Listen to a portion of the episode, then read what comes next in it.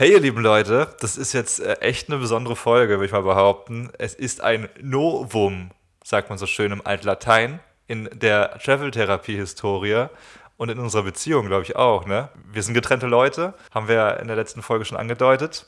Deswegen sitzt mir gegenüber diese wunderschöne Frau dieses Mal nicht in der Realität in Fleisch und Blut, sondern in Rülse in der Pfalz. Während ich in Thailand hocke und mir abschwitze, friert sie sich ihre Nippelchen ab und bei mir weiten sie sich immer weiter.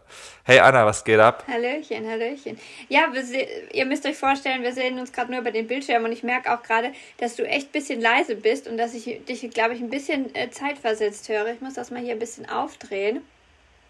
Deswegen, wenn ich vielleicht manchmal etwas später antworte, dann liegt das an der Technik. Das ist nicht, weil ich so lange brauche zum Überlegen. Und ja, wir sind mal getrennt seit wie lange? Seit drei Wochen sind wir jetzt getrennt, oder? Oder weniger? Zwei Wochen? Seit dem 3. Januar, jetzt ist der 17., 18., ja, also schon ein bisschen mehr als zwei Wochen. Ist aber auch lustig, ne? Ist immer noch die alte Technik, auch bei RTL News und sowas. Auch im Jahr 2024 ist es immer noch so, wenn man eine Schalte macht zu dem Wettermann, der gerade im Auge des Tornados steht, dann sind so zehn Sekunden immer, wo man so denkt, ja, ja, Frau ja, Ludewig, ich habe ich ja jetzt, das Auge gesehen. ich gucke ja jetzt auch wieder Nachrichten und da habe ich jetzt äh, schon wirklich auch ein paar Mal miterlebt, wo, wo krasse technische Probleme einfach waren, wo die Leute dann zugeschaltet worden sind und dann einfach vergessen worden sind, wieder abzuschalten. Und dann stehen die da noch 10 Sekunden, 15 Sekunden und es passiert nichts. Und dann, ah ja, ja, also, schalt, gehen wir wieder rüber und so. Und irgendwie, ja, es ist immer, immer noch ein Kunstwerk. Ey, ich wette, sie machen es immer noch einfach, um Zeit zu strecken, damit sie irgendwie ihre halbe Stunde voll kriegen. Weil damit dann sind 15 Minuten einfach dieses Warten, dass ja jeder versteht und nachvollziehen kann. Hinterfragt man ja nicht. Ist ja easy Content eigentlich. Ja, ich war jetzt zehn Tage im Schweigekloster. Können wir mal einleiten. Das wird heute das äh, Thema des Podcasts sein. So generell, wie es dir gerade geht in Deutschland und wie der Alltag jetzt für mich in Thailand ist, das machen wir dann in der nächsten Folge.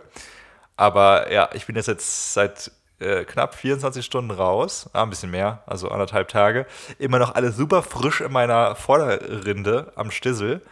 Und äh, ja, ich erzähle heute ein bisschen was dazu, wie es war, zehn Tage Vipassana zu machen. So heißt das nämlich. Es ist nicht nur ein Schweigekloster, sondern es ist eine Meditationsart. Vipassana ist die Einsichtsmeditation. So heißt die auf Deutsch übersetzt. Und ja, ich glaube, bevor ich starte, vielleicht mal so dein Gefühl, so was hast du gedacht, was mit mir passieren könnte? Und warum das vielleicht für mich ganz gut sein könnte? Also, erstmal habe ich dann, als du weg warst, wie Passana gegoogelt, weil das auch ein paar Leute in den Nachrichten geschrieben haben. Und dann dachte ich mir so, ja, eigentlich habe ich gar keine Ahnung, was da genau passiert. Und bin dann auch auf diese Einsicht gekommen. Und ähm, es, also ja, wie soll ich das sagen? Also eigentlich dachte ich, dass es mehr so eine, wenn man ins Schweigekloster geht, dass es äh, was für ist, um ein bisschen runterzukommen, um wieder so die Ruhe zu finden, um ja zu meditieren und sich selber einfach so den Raum zu schaffen, wirklich mal Social Detox und sowas zu machen. Und als dann ein paar Leute geschrieben haben, dass dann auch so Fensterchen aufgehen im Kopf, dass man irgendwie zu, zu einer, ja, zu einer krassen Erkenntnis kommt oder dass, dass man sich irgendwie vielleicht selber findet oder selber hinterfragt. Da dachte ich, ist ja mal nicht verkehrt, ne? Also das kann ja wow. jeder mal gebrauchen. Achso, okay, ja. Gut gerettet. Nein, also das ist ja grundsätzlich, ähm, da muss ich nämlich, meine Mutter, mit dir hatte ich nämlich gerade vor zwei Tagen eine große Diskussion, wo ich halt ähm, wie das halt mit so Müttern ist. Sie denken immer, sie haben recht. Und ich habe dann auch gesagt, dass sie sich da mal ein bisschen mehr hinterfragen muss. Und sie hat dann einfach gesagt, sie muss sich nicht mehr hinterfragen. Und dann habe ich gesagt, das ist Sch das Schlimmste, was ein Mensch eigentlich sagen kann. Das ist nämlich äh, halt die Ignoranz in Person und jeder in jedem Alter sollte sich immer hinterfragen. Und ich glaube, ähm, wenn man jetzt viel um die Ohren hat, dann kommt das manchmal ein bisschen zu kurz, weil man einfach nicht den Raum und die Zeit dafür hat. Und dass sowas in so einem Schweigekloster, irgendwie, was will ich vom Leben, was ist mir wirklich wichtig, dass solche Gedanken äh, mal gedacht werden überhaupt. Was man vielleicht schon lange nicht mehr getan hat, weil man immer nur funktioniert. Und deswegen, ähm, ja, bin ich gespannt. Ich habe dann auch so Scherze gemacht, ob du jetzt als neuer Mensch rauskommst. Natürlich hat mein Vater auch gemeint, dass du ja vielleicht ganz da bleibst und dann Mönch wirst und mich gar nicht mehr willst. Aber davon bin ich jetzt nicht ausgegangen, ehrlich gesagt. Ich äh, muss ehrlich sein, ich habe mich nicht krass informiert. Du weißt, wie ich es mache. Wenn ich was buche, wenn ich irgendwo hinreise, I don't give a fuck. Ich finde das schön im ersten Moment und dann mache ich das. Und das gleiche beim Schweigekloster, weil man muss schon sagen, Vipassana ist kein, kein Schweigekloster, wie man sich das vielleicht so vorstellt, weil nicht nur geschwiegen wird tatsächlich. Also Okay, pass auf, ich mache erstmal so generell, was passiert an dem Alltag, was, wie ist ein typischer Tag, damit man versteht, wie so ne, diese Welt aussieht, weil das ist schon ultra krass. Es ist eine ganz, ganz andere Welt, ey. Ich habe nämlich auch äh, mir so einen Fragenkatalog hier aufgeschrieben und die erste Frage ist natürlich erstmal, was macht man im Schweigekloster? Wie muss man sich das Ganze vorstellen? also der, Herr Kevin, bitte. Danke, die Frage, das ist eine außerordentlich gute Frage. Dafür möchte ich mich erstmal bedanken. Äh, also der erste Tag ist chillig, muss man sagen. Da passiert nicht so viel. Der aber auch gleichzeitig deswegen der langweiligste ist tatsächlich. Also ich bin, ich bin schon sehr, sehr früh angekommen, weil mein Bus da sehr früh angekommen ist. Und da habe ich schon angefangen zu meditieren um 5 Uhr morgens, weil ich gewartet habe, bis 8 Uhr wird, weil ich kein Internet hatte. Aber man, man checkt erstmal ein, ähm, wie im Hotel tatsächlich. Es ist äh, da, wo ich war. Also ich war in Chomtong. Das liegt im Norden Thailands, äh, zwei Stunden ungefähr anderthalb Stunden entfernt von Chiang Mai. Vorweg empfehle ich zu 100 Prozent. Ich kenne nicht die anderen ganzen Läden, die es da gibt, äh, die das machen, aber Chomtong wirklich richtig cool. Ähm, kann ich nur empfehlen. Genau, da, da fährt man, also man kommt easy hinter sogar. Von Chiang Mai easy logischerweise und mit, äh, mit dem Bus von Bangkok aus auch äh, total easy, sogar eine Direktverbindung. Und man kommt an, man kriegt seine eigene Unterkunft. Das ist richtig nice. Also man kriegt sein eigenes Zimmer, was ich nicht wusste so richtig. Also ich habe dann Bilder irgendwann gesehen, aber das war jetzt nicht mein Grund, warum ich da hingegangen bin. Ich habe tatsächlich erwartet, dass es halt so, ne?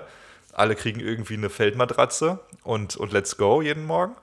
Aber man hat sein eigenes Zimmer. Es ist ein sehr kleines Zimmer äh, für unsere weltlichen Verhältnisse. Aber ich hatte auch immer schon kleine Kinderzimmer und so. Deswegen habe ich mich wieder wie, wie, wie damals gefühlt. Ich muss aber sagen, ich fand auf den, auf den Videos sah es jetzt gar nicht so klein aus. Ich fand das relativ groß eigentlich. Klar, das Bett war ein bisschen winzig. Es waren bloß 70 oder 80 Zentimeter Breite. Aber ansonsten stand ja nicht so viel drin. Deswegen war relativ viel Platz. Also so zum, mit eigenem Bad und so auch, ja. ne? Also ich meine, die meisten Hostels haben nicht so viel Platz. Totally true. Äh, war aber auch im Weitwinkel gefilmt, also auf jeden Fall auch ein bisschen mehr zu was. Ja. Nee, also voll, ich würde mich auch null über dieses Zimmer beschweren. Das Bett war auch super hart, ist aber, liegt aber auch daran, dass die, also nicht, dass, nicht weil die geizig sind, sondern weil das ein Prinzip ist bette dich nicht in einem luxuriösen Bett. So, es geht darum, ne, dass man down to earth ist und äh, sich das, den, den Rücken einrenkt quasi. Ähm, aber, und es hat auch perfekt gepasst, es war auch so äh, Metall hinten und vorne, so ne, zugemacht quasi. Und ich habe perfekt reingepasst mit meinen 1,96. Also ich habe mich dann so quasi so wie so ein Keks in eine Schachtel so reingeschoben und dann habe ich da, lag ich da richtig gut. Ja, das eigene Bad war, war cool und äh, man hat dann da so einen kleinen Schrank und so und es ist nicht, nicht mehr, aber ne, für, man weiß ja, dass, dass das jetzt kein All-Include-Urlaub ist. So, und dann habe ich erstmal irgendwie Mittagessen dürfen um 11 Uhr. Das ist nämlich eine Besonderheit. Um 4 Uhr morgens äh, steht man auf und das ist, glaube ich, schon mal der absolut größte Grund für Menschen wie dich, das zu machen. Ein Riesenspaß, oder? Wäre das schon für dich ein No-Go, wenn du sagen würdest, ah, ich würde sowas gerne mal machen, aber uh, 4 Uhr morgens, nee, never ever. Nee, also wenn man da mal reinkommt, habe ich damit eigentlich kein Problem. Du gehst halt dann ja auch dementsprechend früh ins Bett. Klar, der erste Tag ist heftig, aber du groovst dich ja dann auch irgendwann ein. Und äh, warum ich ja oft abends lange wach bin und dementsprechend morgens müde, ist, weil mich ja dann irgendwie noch mal was kickt oder ich dann irgendwie noch mal was recherchiere oder mich noch mal wo reinhänge. Und das hast du ja aber alles nicht, diese weltlichen Ablenkungen. Das heißt, du kannst ja dann auch dementsprechend abends früh ins Bett gehen, weil kommt ja nichts mehr. Du machst ja sonst nichts und dann hätte ich auch kein Problem damit, um vier Uhr aufzustehen denke ich. Rein hypothetisch. Fast richtig. Du hast, du hast es fast richtig gesagt. Man hat aber schon was zu tun. Dazu gleich mehr. Also, okay. Aber jetzt gehen wir kurz den Tagesablauf durch, genau, weil es irgendwie, glaube ich, ganz gut passt und spannend ist. Also 4 Uhr morgens stehst du auf, da wird eine große Glocke geläutet und die Hunde bellen da und drehen alle durch. Das sind sehr viele Straßenhunde, die alle richtig cute sind, aber die gehen amok mehrmals am Tag und auch um 4 Uhr morgens dann. Und dann hat man bis 6 Uhr, also da gibt es Frühstück, hat man Zeit für seine erste Meditationsrunde. man kriegt jeden Tag eine Hausaufgabe, nämlich wie viele Stunden man zu meditieren hat und in welchen Intervallen, also ne, 10 Minuten oder 30 oder so. Und ähm, dann kann man das schon mal machen, um wach zu werden und sich waschen und so. Dann gibt es um 6 Uhr Frühstück. Danach geht es um 7 Uhr zum Großmeister. Da gibt man jeden Tag seinen Report ab, sagt, wie es gelaufen ist, ne, wie es einem geht, welche Fragen man hat. Und der weise Mann, kann man sich so vorstellen, so ein bisschen wie der, wie der Zen-Meister aus Kill Bill mit dem langen Bart, der dann immer so sich den Bart streift. Der sagt dann immer so ein paar schlaue Sprüche. Sehr weiser Mensch. Der Fra Ajan hieß er bei uns. Macht das irgendwie schon seit 30, 40 Jahren. Und äh, dann, was macht man dann, bis es um 11 Uhr mittags gibt? Natürlich wieder meditieren gehen. Das macht man den ganzen Tag dann quasi. Also um 11 Uhr gibt es dann nämlich das letzte Mahlzeitchen für den Tag. um 11 Uhr. Äh, und da muss ich sagen, aber unfassbar lecker. Also, äh, also jetzt nicht sehr fancy, aber immer Reis mit Kohl und einer Soße und so und und, und Jakult manchmal und manchmal auch so ein Küchlein und sowas.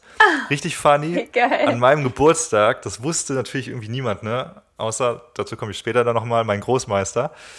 Und äh, an dem Tag, also am 12. Januar, sind aber ein paar Nonnen rumgelaufen mit Dunkin' Donuts. Nein.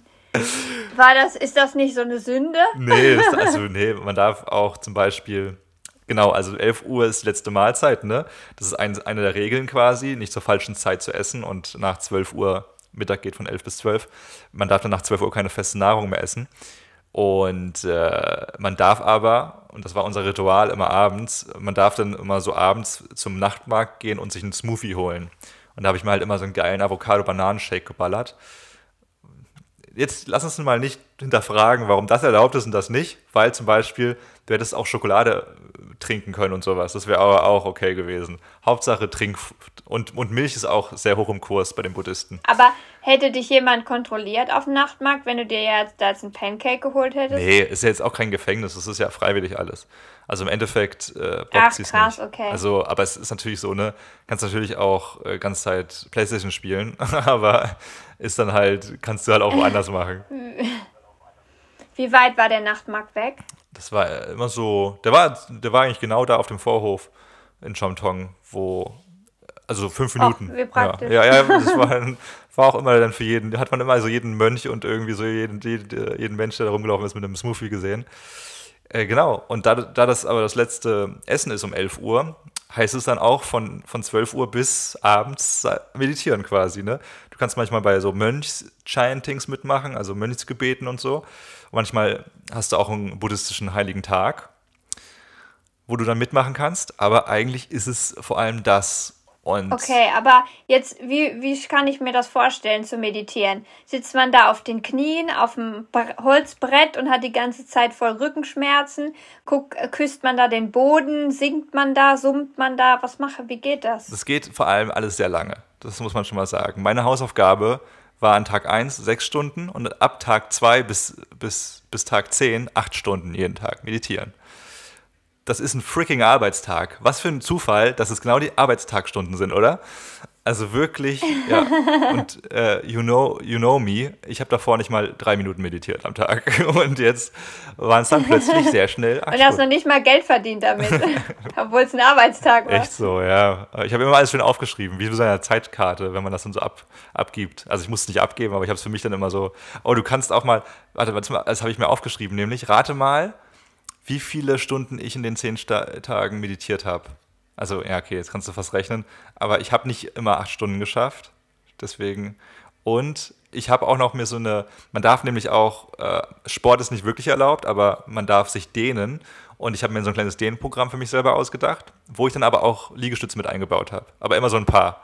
Und deswegen rate mal, wie mhm. viele mhm. Meditationsstunden ich in den zehn Tagen hatte und wie viele, wie viele Liegestützen. Ich schätze so 65 Meditationsstunden. Und äh, wie viele Liegestütze du gemacht ja. hast in den zehn Tagen? Äh, 40. 40 Liegestütze? Ist das wenig? In den ja, zehn ne? Tagen? Kannst du aber durchrechnen. Das sind dann ja vier Stück am Tag, oder? Achso, nee, warte. Stimmt, ach, ich wollte 400 sagen, dass du so 10 am Tag oder so gemacht hast. Äh, das ist aber sehr, sehr wenig. Äh, meditiert habe ich, du hast, du bist ja krass, 65 Stunden und 35 Minuten. Mhm. Und, äh, und, und Push-Ups äh, 1083. Ach, sag mal, ich bin ja völlig. Aber 1000 Stück ist ja schon richtig Ja, so viel. 100 wollte ich jeden Tag machen. Also das war dann immer so, weil ich habe so, ich habe im ersten Tag, an den ersten beiden Tagen das nicht gemacht, dann habe ich aber gemerkt, wie mein Rücken richtig, also weil es ja krass in den Rücken alles geht. Dann habe ich mir so ein Programm überlegt, wie ich meinen Rücken wenigstens ein bisschen trainiert bekomme. Ja, genau. Und dann jeder Meditationszyklus geht in drei Parts los. Also einmal verbeugst du dich immer vor Buddha und dem Großmeister, der 96 Jahre alt wurde, der jetzt gestorben ist vor vier Jahren, der in Gold gegossen quasi neben Buddha steht. Und dann machst du, verbeugst du dich dreimal vor dem und dreimal vor dem. Und das machst du sehr, sehr langsam. Das muss ich dir mal zeigen. Aber es ist dann zum Beispiel so, du musst, wenn du deine Hand hebst, musst du heben, heben, heben sagen. Und dann musst du drehen, drehen, drehen sagen, also in deinem Kopf. Und also ganz langsam, weil es ist die Einsichtsmeditation, es, ist, es geht um Mindfulness. Es geht darum, um achtsam Sachen zu machen. Und damit meine ich jede einzelne Aktion in deinem Leben, ab sofort. Also wirklich ganz, ganz da sein. Das ist aber der ganz, der ganz krasse Easy-Part, der so fünf, sechs Minuten geht, dieses, dieses Verbeugen. Und dann, also es hat angefangen mit 15 Minuten und am letzten Tag war es jeweils eine Stunde. Dann geht es mit der äh, Gehmeditation los. Das ist extrem langsames Laufen. In sechs Schritten. Du hebst deine Ferse, du hebst deinen Fuß, du bewegst deinen Fuß nach vorne, du bewegst deinen Fuß ein bisschen runter, zur Hälfte, dann berührst du mit den Zehenspitzen den Fußboden und dann gehst du mit der Ferse runter.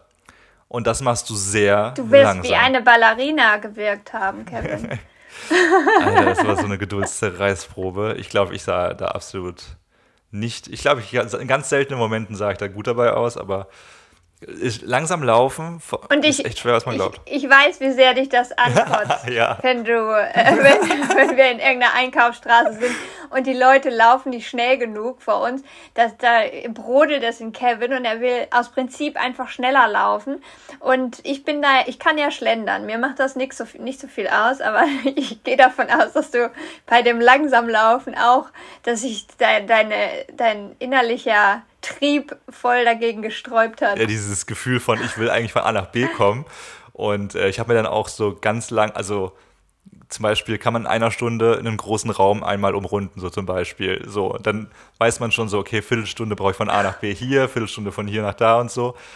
Und es ist aber auch dann, ne, also das machst du ja nicht nur einmal eine Stunde am Tag, sondern irgendwie drei, vier Mal.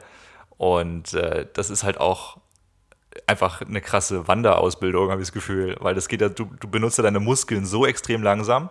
Und auch da, ne, wenn du das machst mit der Ferse, dann auf Englisch ist es dann heel, heel, heel. Und dann left, left, left, so habe ich also man kann dann verschiedene Wörter sich so zurechtlegen, aber wirklich jede Bewegung musst du dann bewusst sagen und dann go, go, go, also dreimal immer. Und dann down, down, down, touch, touch, touch, down, down, down, so. Und das machst du dann wirklich mit jeder Seite und das machst du 60 Minuten. Und da haben wir den Touchdown. So habe ich es auch mal, ja, so, das war meine Assoziation. Touchdown. Manchmal habe ich dann auch ein bisschen getanzt und dann habe ich mich wieder zusammenreißen müssen. Äh, und das ist das Ding, ey, das ist schon mal das Krasse. Also wir kommen noch zum dritten Teil gleich. Aber es ist keine klassische Meditation. Also es geht bei Vipassana, so wie ich es zum Beispiel gerne habe, dass man so abdriftet, auch ein bisschen ne, den Gedanken, keinen Gedanken festhält und so, sondern einfach irgendwie existiert und ist.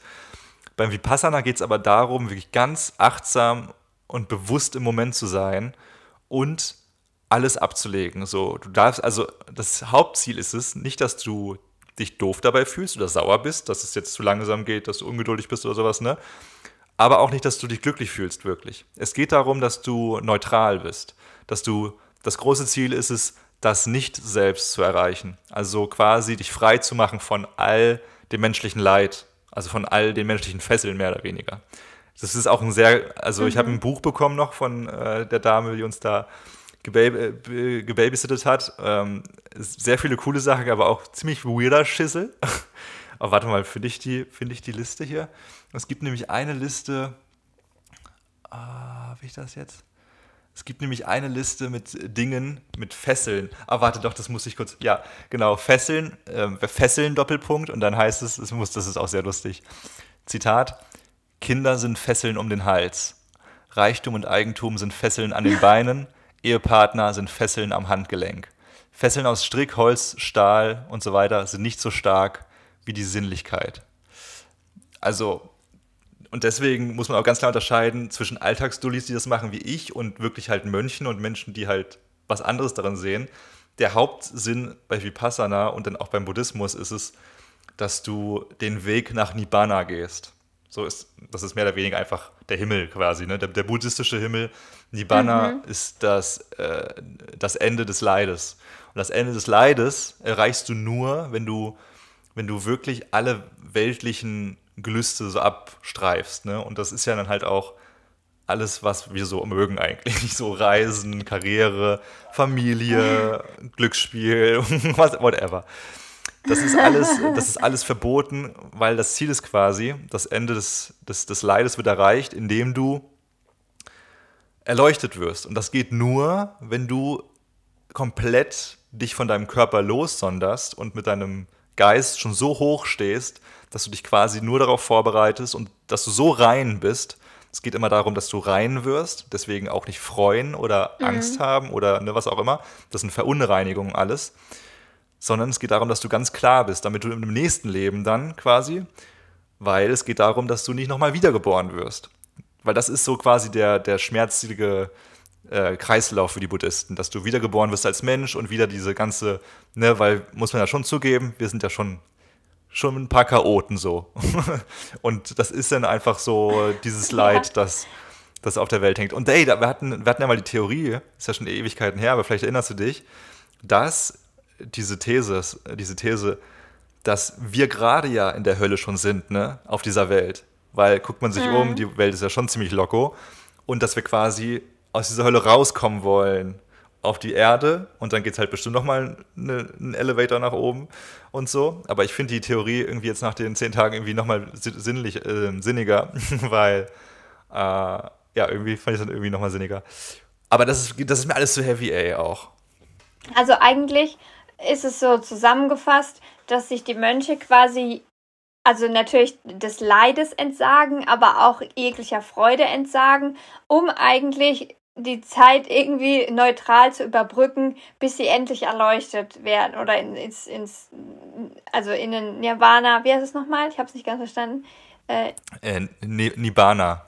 Gut, also eigentlich ist es so, dass sie eigentlich bloß die irgendwie die Zeit schinden wollen, bis, bis sie quasi zu, die, zu dieser Erleuchtung erlangen und sich einfach versuchen, bis dahin so durchzumausern und ganz langsam auf den Füßen zu wandern, bis die Zeit irgendwie um ist und sie endlich in, in dieses Licht kommen. Könnte man meinen, entfernstens faule Säcke, aber äh, für sie ist es natürlich so, dass sie sich, dass sie äh, überhaupt erst so weise werden können und äh, ja, in diesen Jahrzehnten, die sie es dann machen. Ich bin es nach zehn Tagen natürlich auch schon, von daher verstehe ich nicht, warum die so Jahrzehnte dafür brauchen. Aber äh, Heavy Stuff und das, was wir machen, ist ja quasi nur das Einstiegsprogramm. Also die machen ja noch. Zum Beispiel hatten wir mal einen buddhistischen Feiertag und da haben wir uns alle schwarz geärgert am Anfang, dass wir den mitgemacht haben, weil das war freiwillig, dass man dann abends zu dieser Zeremonie geht. Und wir dachten uns so, ähm, alle für uns, ja cool, ja klar, ja, da machen wir mit, ist ja voll das geile Event, ne? Und dann ging das aber vier Stunden, ey. Dann ging das irgendwie von, von 18 Uhr bis so bis 22 Uhr.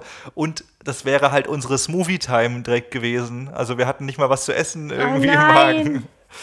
Und dann sind wir wirklich, und das ist, man muss schon sagen, und das sage ich jetzt wirklich so, nicht respektlos, aber als jemand, der äh, nicht komplett hinter diesem Buddhismus steht, also hinter Vipassana. Und ja, also ich finde Buddhismus schon ziemlich geil in vielen Aspekten, aber gibt auch vielen weirden Shit, dazu auch später nochmal mehr.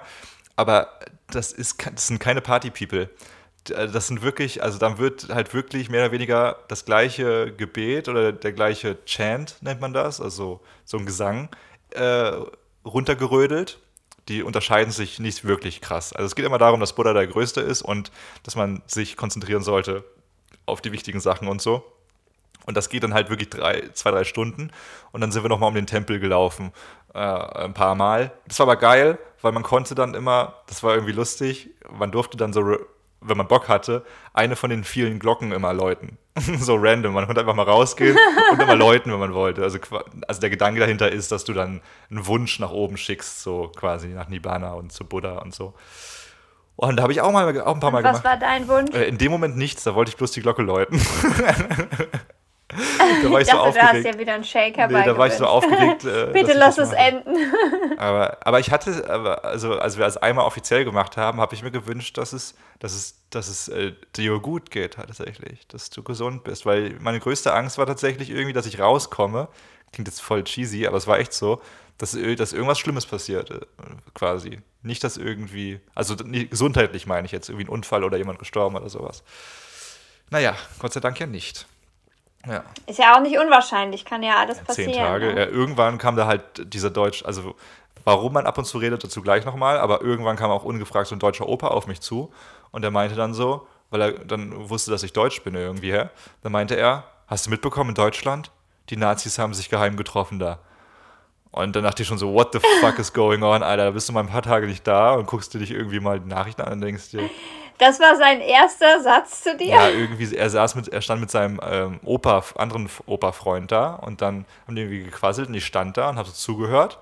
Und dann hat er das, also das habe, dann ging es noch nicht darum und dann hat er irgendwie mich einfach angesprochen und er war halt ganz, ganz aufgebracht wegen dieser News, ey. Zu Recht auch irgendwie, aber ja, dachte ich mir auch so, oh, Ja, gehen schön. gerade richtig krasse Sachen hier vor sich. Ja. Die überlegen gerade, ob sie, ähm, ob alle Ausländer jetzt quasi wieder abgeschoben werden, auch wenn sie einen deutschen Pass haben. Will die AfD alle wieder rauswerfen aus dem Land. Ja, das das hat er vor 70, vor 70 Jahren, also jetzt schon, ne, vor ein paar mehr, 80, 90 Jahren, schon sehr gut geklappt alles. Das sind gute Ideen, gute Ansätze, die man Ja. unterstützen sollte, weil die wurden noch nie getestet und man weiß nicht, ob die gut sind. Also, Denke ich doch auch. da, ey, da muss man sagen, das ist schön, ne? Also Buddhismus hat auch, und das ist zum Beispiel Buddhismus, ne? Also es gibt ein paar Ausnahmeregeln, dass du nicht erleuchtet werden kannst in deinem Leben, auch wenn du die, die ganzen Regeln von Buddha befolgst. Dhamma nennt man das, quasi die, die, den Leitfaden äh, Buddhas. Ganz viele Punkte, die ich jetzt nicht auflisten muss, aber einer, der mich sehr, der mich sehr schockiert hat, nämlich, dass Menschen mit abnormaler Psychologie nicht erleuchtet werden können, egal was sie machen, auch wenn sie alles richtig machen. Und das sind Menschen, steht da drin in dem Buch, die homosexuell sind und bisexuell. Und da denke ich mir doch, Nein. Alter, what the fuck, ey. Ich dachte, Buddhismus ist so voll der hippe Shit und ja, die haben so ein paar bescheuerte Regeln. Also, wir wurden dann so rumgeführt am ersten Tag und es war auch eine Frau mit bei uns in der Gruppe. Wir, wir waren fünf Leute, die angekommen sind. Vier Männer und eine Frau. Lustigerweise, natürlich, natürlich sind Frauen das, schwächere, das, das schwächere Geschlecht. Ich, oh Gott, da muss ich, da verhaspel ich mich direkt bei so, bei so einem Satz. Ist auch nicht ernst gemeint, natürlich. Aber alle vier Männer haben es durchgezogen. Einer ist immer noch drin. Und äh, Kate, die Frau, sorry für, für Name-Dropping, sie heißt nicht Kate. äh, sie, sie ist direkt an Tag zwei gegangen, weil sie das einfach nicht konnte. Sie hat ge geweint vor, vor dem Meister und ist gegangen. Haben ein paar geweint tatsächlich vor Ort, was keine ungewöhnliche Reaktion anscheinend ist. Aber, aber, also konntest du mit denen reden, was sie, was sie jetzt genau am schlimmsten fanden, dass sie so einen Heulausbruch haben? Also es kann ja auch sein, dass die Auseinandersetzung mit sich selbst so schlimm ist, dass man damit nicht konfrontiert werden will. Nee, also ich habe Oder waren es die Umstände? Ich persönlich habe nicht mit jemandem geredet, der da geheult hat. Ich habe es nur gehört später. Also und die Kate genau auch. Wahrscheinlich warst du der Grund. Kevin hat mir weh gemacht wieder. Ich war ruhig. Ich war, ich war das Liebste selbst die Tage. Äh, nee, ich weiß nicht. Wahrscheinlich dann kommt, da kommen halt sehr viele Sachen hoch. Ja, ich glaube, es ist schon krass. Also da muss man nicht drüber schnacken. Also am ersten und zweiten Tag bist du noch so aufgeregt. Also es ist neu und so, ne? Aber dann, dann wachst du auf, vollkommen mit dem Wissen, wie dein Tag aussieht, dass du acht, neun Stunden meditierst und spazierst und nichts anderes machst, so, ne? Du, du beschäftigst dich nur, also auch wenn du spazieren gehst, ne? Links, rechts, links, rechts. Du bist mit deinem Kopf in deinen Beinen. Also du bist dann nicht, da es ist nicht das Ziel, also sind jetzt nicht mega streng, die sagen, wenn du mal, ne, man soll sich selber nicht so böse nehmen, wenn mal das nicht, wenn es mal einen unachtsamen Moment gibt. Aber das ist das Ziel natürlich, ne? Die Leute, es gibt auch Mönche, die die ganze Zeit, wir hatten einen wunderschönen See. Den muss ich, also jetzt kommen so langsam die Stories bei Instagram und so. Klar, ist jetzt wenig wert für die Leute, die diesen Podcast in drei Wochen hören, aber ich mache noch ein Story-Highlight. Also guck mal unsere Story-Highlights bei Instagram, da ist dann alles über das Schweigekloster. Und wir hatten echt einen richtig schönen See da mit den gestörtesten Sonnenauf- und äh, Untergängen, die ich natürlich alle gesehen habe, dann logischerweise. Und äh, manchmal sind die Mönche, also man braucht mal so 10 Minuten, 15 Minuten einmal rumzulaufen. Und die Mönche sind da manchmal vier, fünf Mal rumgelaufen und haben die ganze Zeit immer das gleiche, den gleichen Gesang sich aufgesagt, weil die sich richtig krassen Scheiß dann irgendwie auch merken müssen und so. Und ja, da machst du das. Du, du, du, auch wenn du isst, ne, das muss ich sagen, das will ich mir jetzt beibehalten. Auch bewusst essen, ne? Also du nimmst dir dann mit dein, dein Frühstück oder dein Mittagessen, du kriegst so eine Alufelge, so eine Alufelge, wo du so Essen reinmachen kannst, so sieht das dann aus. Äh, wie im Gefängnis ein bisschen. Und dann gehst du zur Halle, das ist dann ungefähr so, ja, so vier, fünf Minuten entfernt von deinem Zimmer. Und dann gehst du mit deinem Essen wieder in dein Zimmer zurück. So, weil du mhm. ganz bisschen ungemütlich so, weil man halt nur seinen Schrank hat und man kann nicht wirklich richtig sitzen und so. Aber mein Gott. Und ja, weil man ganz bewusst essen soll. Und das muss ich sagen, ist ultra geil. Also wirklich ganz langsam, also einfach im Mund so wirklich darauf zu achten, es schmeckt.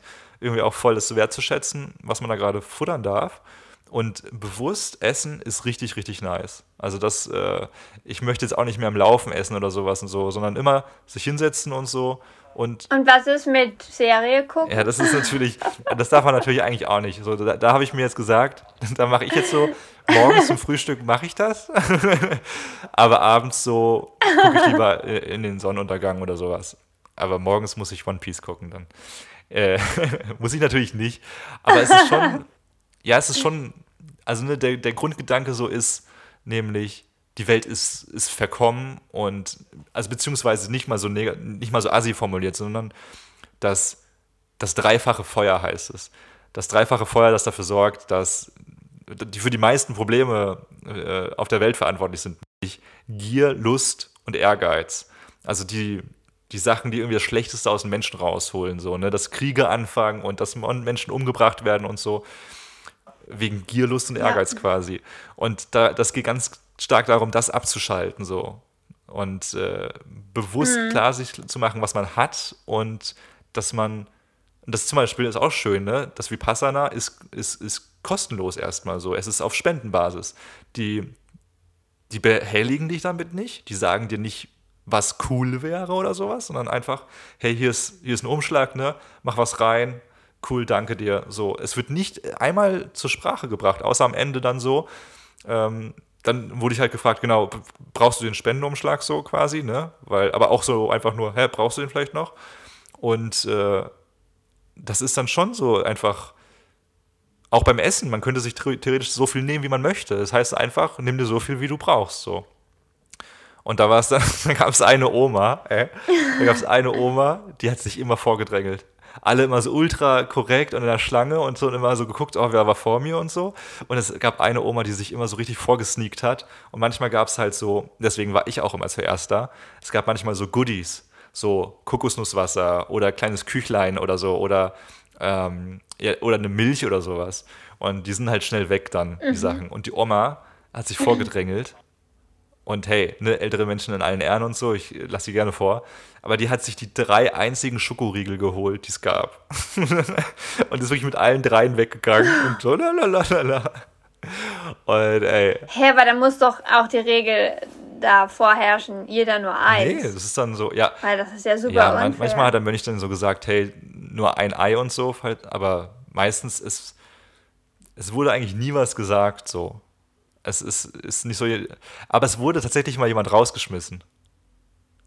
Es wurde tatsächlich mal jemand rausgeschmissen. Okay, die Story ich. Habe noch, oh Mann, ich weiß, du erzählst so, irgendwie. Ich habe so viel auch noch einfach. voll viel andere Fragen auch, irgendwie, die ich gar nicht so äh, nachvollziehen kann, wenn. Also, man, man soll sich ja allem freisprechen und natürlich ist Gier und sowas eine Lust und äh, Ehrgeiz unser Tod, das merken wir jetzt auch gerade aktuell wieder auf der Welt, weil es aus den absurdesten Gründen äh, Kriege angefangen werden.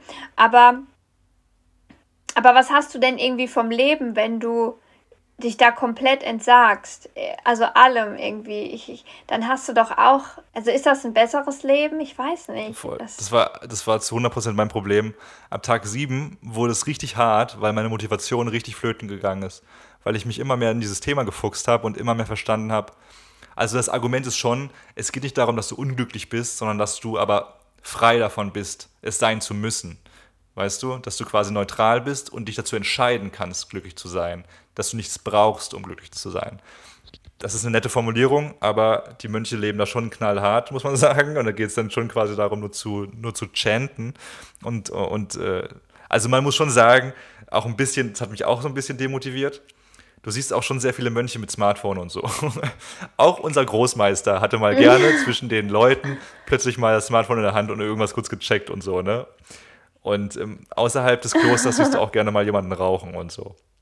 Liegt aber daran, habe ich mir sagen lassen, dass die nicht alle knallhart Mönche sind, sondern äh, Mönch sein für eine bestimmte Zeit ist halt auch so ein Ehrending in Thailand. Also ne, so wie, das ist cool für die Familie. Ja. So, hey, Sohnemann, das musst du mal gemacht haben, weil das ist eine ehrenvolle Sache. Mönche werden auch ultra hoch angesehen in, in Thailand. Da also man verbeugt sich auch immer. Also nicht verbeugen, aber man nimmt die Hände so zusammen ne, und liegt einmal so kurz. Und dann, dann sagt der Mönch immer zu dir, wenn du das machst, Sadhu, Sadhu, Sadhu. Und Sadhu heißt, es ist gut, es ist gut. ist gut jetzt. ja, genau so dachte ich es mir auch immer. Genau so dachte ich es mir auch immer. Uh, ich finde die Übersetzung so witzig. Und nee, du hast recht, ey, Aber das hat mich gebrochen. Es ist ja, weil also eigentlich, du sagst, es hat dich demotiviert, aber ich finde es eigentlich voll schön und eher so erfrischend, wenn, also wenn ich halt weiß, okay, die, die entbehren sich nicht allem, weil eigentlich wäre ja, also es muss ja nicht immer Höhe oder Hot sein, es gibt nicht immer schwarz oder weiß und ähm, um ein besserer Mensch zu sein und sich halt diesen weltlichen Leiden zu entsagen, heißt ja halt nicht komplett auf alles, was schön ist in der Welt zu verzichten. Deswegen ist doch eigentlich so eine Zwischenlösung halt voll gut. Also ja, leb doch irgendwie nett, nimm dir Zeit für dich, meditiere, irgendwie leb in einer Gemeinschaft, wo irgendwie, wo es keinen Materialismus, keinen Kapitalismus gibt, aber aber du darfst auch, du darfst auch ausgehen oder du darfst auch mal auf dem Handy irgendwelche lustigen Videos gucken oder du darfst dich auch verlieben. Warum? Ja, ist halt wahrscheinlich, weil wenn man das eine zulässt, dann bricht gleich die ganze Hölle über eine rein. Aber eigentlich muss es ja ein Zwischending geben. Ja, es wird halt so nicht formuliert, ne? Man, also ich, ich glaube, unser Großmeister war schon krass, ne? Also der ab und zu am Handy, also mittlerweile sind Handys halt überall und ich glaube auch, der steht in Kontakt mit manchen Leuten. Wobei, wenn du halt der ultra krasseste wirst, es, es gibt vier Ebenen, vier Bewusstseinsebenen. Ich bin jetzt auf Ebene 1. Du noch nicht, weil du sowas noch nicht gemacht hast. Aber auf Ebene 4, das ist halt ultra krass. Das sind halt Mönche, die halt wirklich so abgeschottet sind und nur ihr Ding machen und die auch der Familie und so entsagen und nichts anderes machen können, weil du, da, du quasi keinen einzigen Gedanken an etwas anderes verschwenden darfst. Und äh, deswegen dachte ich so, ja, ich wollte dann schon diese krassesten Mönche sehen, so. Du hast schon auch recht, aber es hat mich so generell demotiviert, einfach weil ich dann den Buddhismus besser verstanden habe und es gibt sehr viele gute Aspekte. Es gab aber auch ein paar weirde Aspekte. Und auch ein bisschen hat es mir Angst gemacht, weil es heißt, wenn nicht in diesem Leben, dann im nächsten. Ne? Also wenn du es in diesem Leben nicht checkst, dann viel Spaß im nächsten nochmal, weil da musst du ja weitermachen. Und ich dachte so, oh Mann, ey. äh, und aber ich werde jetzt, also ich bin jetzt auf Ebene 1 und das, das Schlimmste, was mir passieren kann, ist, dass ich noch siebenmal wiedergeboren werde. Bei dir ist es ungewiss, weil du ein Schludri bist. Aber bei, also ich werde noch maximal siebenmal jetzt geboren, weil ich jetzt schon in diesen, in diesen Strom von Buddha gezogen wurde, quasi. Weil äh, irgendwas. Aber das Ding ist, ich hasse ja mein Leben gar nicht so sehr. Wenn ich noch siebenmal wiedergeboren werde oder öfters, dann bin ich völlig fein damit. ja, genau. Ey, das ist ein sehr guter Punkt, weil ich habe dann auch so gedacht, ja, okay, hier machen, die machen alles nur fürs nächste Leben so, ne? Aber was ist denn das Problem mit diesem? Klar, es ist viel Scheiße, wie ihr gesagt habt, liebe Mönche, aber wir könnten ja auch jetzt hier was verbessern. Und das machen sie auch schon, ne, mit dem, was, glaube ich, die meisten aus dem Vipassana mitnehmen. Nämlich bewusster leben, äh, nicht so egoistisch sein und äh, ja, genau, dieses, diese Lust, Gier und Ehrgeiz. Ehrgeiz ist ja so ein bisschen ja, nicht nur ein schlechtes Wort, aber in dem Sinn, dass man Ehrgeiz über alles andere stellt und andere dadurch ausnockt und sowas. Mm. Dass man das bisschen wegbumst. Ach ja, es gibt noch eine dritte, ne? Also Gehmeditation und dann gibt es noch die Sitzmeditation. Aber nicht Bumsen, Kevin, ne? Nee, Bumsen ist auch. Es gibt verschiedene Regeln und deswegen kurz, bestimmt fragen sich voll viele, was ist passiert mit den Leuten, die rausgeschmissen worden sind? Es wurde gebumst. Oder ich weiß nicht. Nein. Ich weiß nicht, ob gebumst wurde, aber es ist ein, äh, ein Pärchen rausgeflogen das mir ganz zum Anfang auch schon so im Auge war, wo ich mir so dachte, äh, ich würde das niemals mit dir machen. Dann Dreier mit denen. und das war so ein dicker Jesus, so ein moppeliger Jesus und äh, also nur Body Shaming, das nicht, aber ich wollte ihn kurz nur beschreiben. Ein etwas kräftigerer Mann mit langem Bart und äh, seine Freundin. Und äh, die waren auch ganz nett so, aber äh, genau, es heißt dann halt, es ist halt die Regel, ne? Keine Berührung mit anderen Menschen so. Und es ist dann auch Männerblock, Frauenblock mhm. und so. Das ist einfach, also man sieht sich beim Essen und beim Meditieren und so, das ist alles offen, aber ne, und die haben sich halt immer, wenn wir auf den hm, Großmeister okay. gewartet haben, so, dann haben sich halt alle Menschen aber so gesammelt dann irgendwann und haben halt gewartet, eins nach, einer nach dem anderen. Und die saßen halt immer nebeneinander und haben halt den Arm so übereinander gehabt und sowas. Ah. Und dann, ich weiß nicht, ob es nicht so ein, ob es nicht auch so ein Warning-Shot gab, aber die sind dann halt irgendwann rausgeflogen, weil die sich betatscht haben. Und dann denke ich, und der hat sich auch aufgeregt. Und dann denke ich mir aber so, hä? Das sind doch die Regeln hier. Also, dann komm halt nicht her, wenn du es nicht cool findest. Aber es ist jetzt nicht so, dass du sagen kannst, dass die Regeln weird sind, aber ja. du lebst hier quasi und machst das Ding quasi hier mit. Ja, es sind dann. Äh, ja, voll. Aber es war auch Karma. Also, ich meine, man kann sich ja mal für ein paar Tage zusammenreißen. Und ist ja klar, wenn die Mönche da schon so lange abstinent leben und sich da äh, versuchen, da jeder Versuchung zu, äh, also sich da hm. auszuschließen quasi und, und bloß nicht das Auge irgendwo drauf zu werfen. Und dann kommt so eine Frau her, die wird dann betatscht von einem Mann. Da kann man ja auch vielleicht davon ausgehen, dass das Fantasien weckt wieder. und ähm, allein die Vorstellung, am Schluss haben die da irgendwie rumgestöhnt oder so, weil die auf dem Zimmer beieinander waren und das hat jemand gehört das ist ja kein Freudenhaus da, ne? Nee. Wortwörtlich nicht. nee, das wirklich. Aber es war schon schön da. Also, ich muss sagen, die, die Anlage ist ja schon ziemlich nice gewesen. Ähm, äh, ja, ey, nee, es war. Ey, ich wirklich, ich weiß gerade nicht, welchen Gedanken. Ich hatte irgendeinen Gedanken, der mich gerade verloren. Ach stimmt, ich wollte kurz sagen, genau, kurz noch, ich, ich will die, die losen Fäden nochmal nehmen, die wir vielleicht hier und da liegen lassen haben. Es geht nämlich auch die dritte Meditation, die Sitzmeditation, wie man sie dann kennt. Also Lotushaltung, so Beine überkreuzt, sehr anstrengend, sehr nervig. Deswegen ab und zu kann sein, dass sich der Boy auch gerne mal hingelegt hat und einfach so im Liegen das gemacht hat und so. Und dann aber auch, ey, es ist kein Entspannen eigentlich, weil du immer im Kopf, also im, äh, im Kopf ist es dann so, wenn du das äh, im Sitzen machst, dann sagst du, Rising, Falling und quasi einatmen, ausatmen, ne, mit dem Atmen. Einatmen, ausatmen, sitzen, mhm. sagst du dann gedanklich, dass du dann quasi, wenn du sitzt oder liegst und dann berührst du einen Punkt in deinem Körper. Es gibt 26 Punkte, die du nacheinander, nacheinander dann abtatschen musst. Also mit den, mit den Tagen wurden es immer mehr Punkte. Zum Beispiel hinten im Rücken und so und in der Kniehöhle und sowas. Dann machst du immer Rising, Falling, Sitting und dann den Punkt touchen und sowas. Quasi, dass du dann wirklich so mit mhm. deinem dein, dein, dein Mind trainierst, dass du irgendwann auch Telekinese drauf hast, wahrscheinlich. Und das ist absolut kein Fun, ey. Ich habe richtig, als ich das erste Mal das gemacht habe, für, also jeden Tag wurden die Sessions immer länger. Hat angefangen mit 15 Minuten, dann 20 Minuten, dann 25 Minuten, ne? Und ab 25 Minuten mhm. war es echt scheiße nervig, muss ich auch sagen. Also eine Stunde, wie ich zum Schluss dann hatte, ich habe zwei Stunden dann, zwei Stunden und zehn Minuten halt durchgehend meditiert. Ne? Und das ist einfach krass lang und auch einfach sau anstrengend. Und danach willst, es fühlt sich wirklich wie, wie Training dann halt auch an. Ne? Aber, also du hast jetzt gerade gesagt, man kann sich auch Umlegen? Also hinlegen. Also es gibt auch so eine Liege, ab und zu kann man sich auch mal hinlegen für eine Meditation. Ist jetzt nicht so gern gesehen. Ja, aber ist das nicht irgendwie geil? Also ist das nicht geil? Du liegst halt so da, wie bei der Schlussentspannung beim Yoga, wie die Maddie Morrison immer sagt. Und dann, dann äh, lässt du einfach mal, also achtest du einfach so auf deinen Atem, liegst so richtig schön entspannt da und lässt mal irgendwie alles los, was dich so, also sagt ja keiner, dass du jetzt wirklich in deinem Kopf die ganze Zeit Rising Falling sagen musst. Du kannst ja auch einfach versuchen mal so komplett gedankenfrei zu sein, oder? Ja, klar, das macht, das, klar, das macht man dann auch. Aber es ist einfach halt natürlich nicht das, was dein Meister gesagt hat. So, natürlich kannst du halt auch ab und zu mal ein Steak essen um 15 Uhr nachmittags, aber es ist dann halt nicht ganz das, was du machen solltest. Nee, Quatsch, da ist auch niemand perfekt. So äh, an, an diesem buddhistischen heiligen Tag und ab und zu zu gewissen Momenten hat man sich mal ausgetauscht mit anderen und dann war es auch voll beruhigend zu hören, dass, weil die ersten fünf Tage haben wir komplett gar nicht miteinander geredet, alle, ne? Und dann halt ab und zu so. Und die ersten fünf Tage, also ich war halt voll damit beschäftigt, krass, das ist so anstrengend auch alles ne? und ich bin überfordert und irgendwie dieses Gefühl auch, oh, ich kann mir über ganz viele Sachen Gedanken machen, man hat ja keine Zeit dafür so richtig, weil man eigentlich die ganze Zeit links, rechts, einatmen, ausatmen, Zähne putzen, Zähne putzen, Zähne putzen und so, ne? Und wenn du dann auch mal gecheatet hast quasi und das nicht gemacht hast, weil es ja auch mal irgendwann gut, dann hast du auch einfach mal Bock gehabt, die Ruhe zu genießen so und dann nicht über okay, hm. was ich wollte mir mal Gedanken über meine Freundesleben machen. Wie wichtig sind mir Freunde und so, weil das ist dann auch einfach, es fühlt sich dann voll anstrengend in dem Moment an, weil du eben schon irgendwie deinen Arbeitstag hinter dir hattest.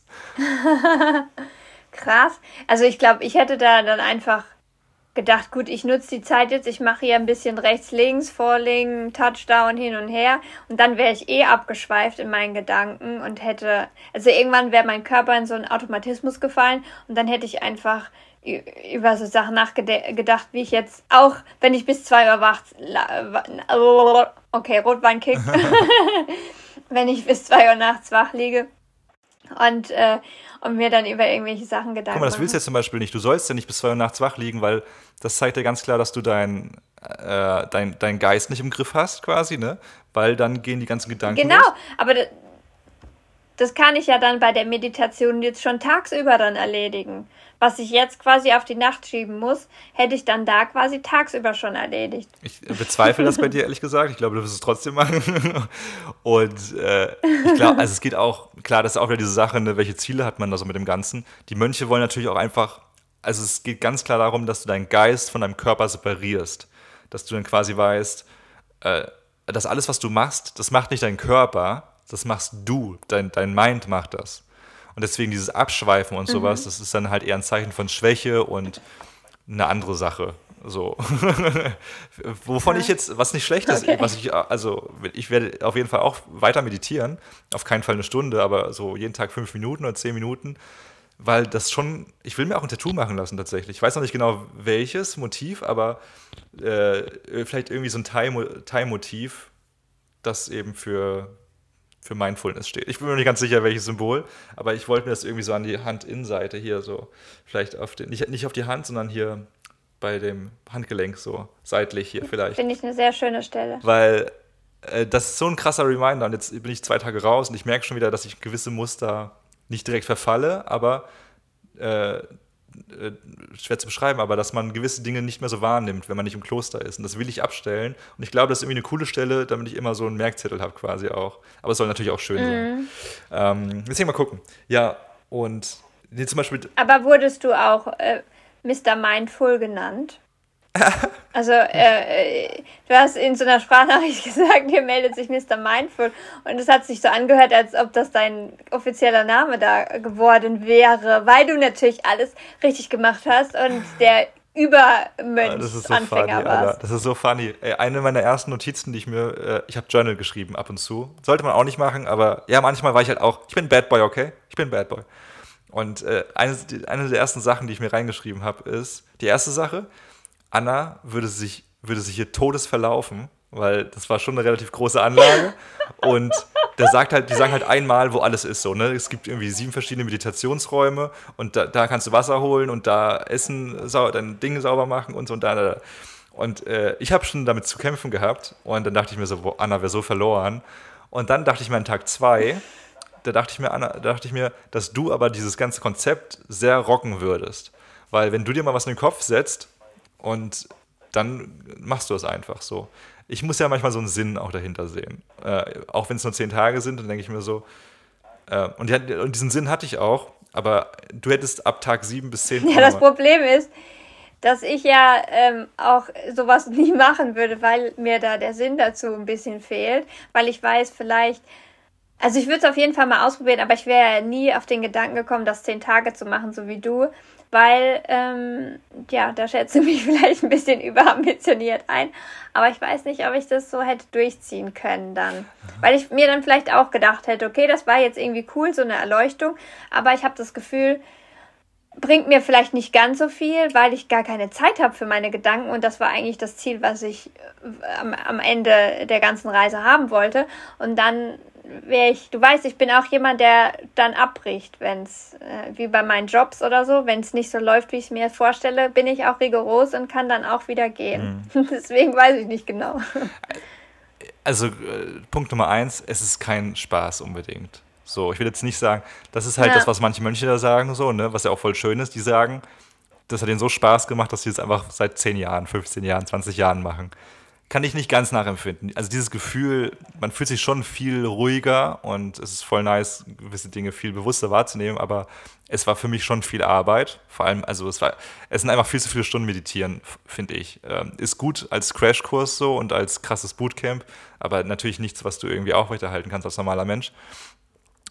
Und zweitens, es ist auf jeden Fall mindestens eine Top 5 oder 3 Sache in meinem Leben, die ich jedem Menschen empfehlen würde, mindestens einmal gemacht zu haben. Und man kann das ja auch für drei Tage machen oder fünf Tage oder sieben Tage, ne? das ist ja open. Mm, ähm, ja. Ich habe auch gedacht, zehn Tage sind viel, bis ich die Leute da kennengelernt habe, die das 21 Tage machen. Also 21 Tage ist quasi ein richtiges, also ein ganzes Programm. Ähm, hätte, hätte mhm. ich ganz ehrlich nicht geschafft oder nicht schaffen wollen, weil ich die Vision dahinter nicht mehr gesehen habe. Also ich habe es nicht mehr verstanden einfach, weil ich habe dann so viel gelesen über die, über eben Vipassana und Buddhismus, so viele Sachen, die mir nicht ganz gepasst haben aktuell. Und dann war einfach für mich so, nee, es sind falsche Ziele so, weil ich möchte auch beim Meditieren also eigentlich auch mich glücklich fühlen und so und gut und so. War das auch mhm. ein Meditationsmensch dabei, der das auch nicht, der auch das voll gut fand, diese zehn Tage, aber der auch lieber als andere Meditationen wieder macht, größtenteils, weil ja, andere Gedanken dabei hochkommen. Du wirst halt wiedergeboren, aber ist dann halt so. Aber es ist, äh, es ist erstens voll die schöne Atmosphäre da. Es sind alle sehr respektvoll. Mhm. Das Essen ist gut. Die Sonne hat immer geschienen, weil Thailand und es ist auch echt schön irgendwie. Und es ist irgendwie, ja, man hat schon eine, irgendwie einen Ort, wo die Welt in Ordnung ist. So, auch wenn vielleicht das System vielleicht nicht 100% in Ordnung ist. Aber es ist einfach wie so ein, mhm. wie so ein Rückzugsort, ja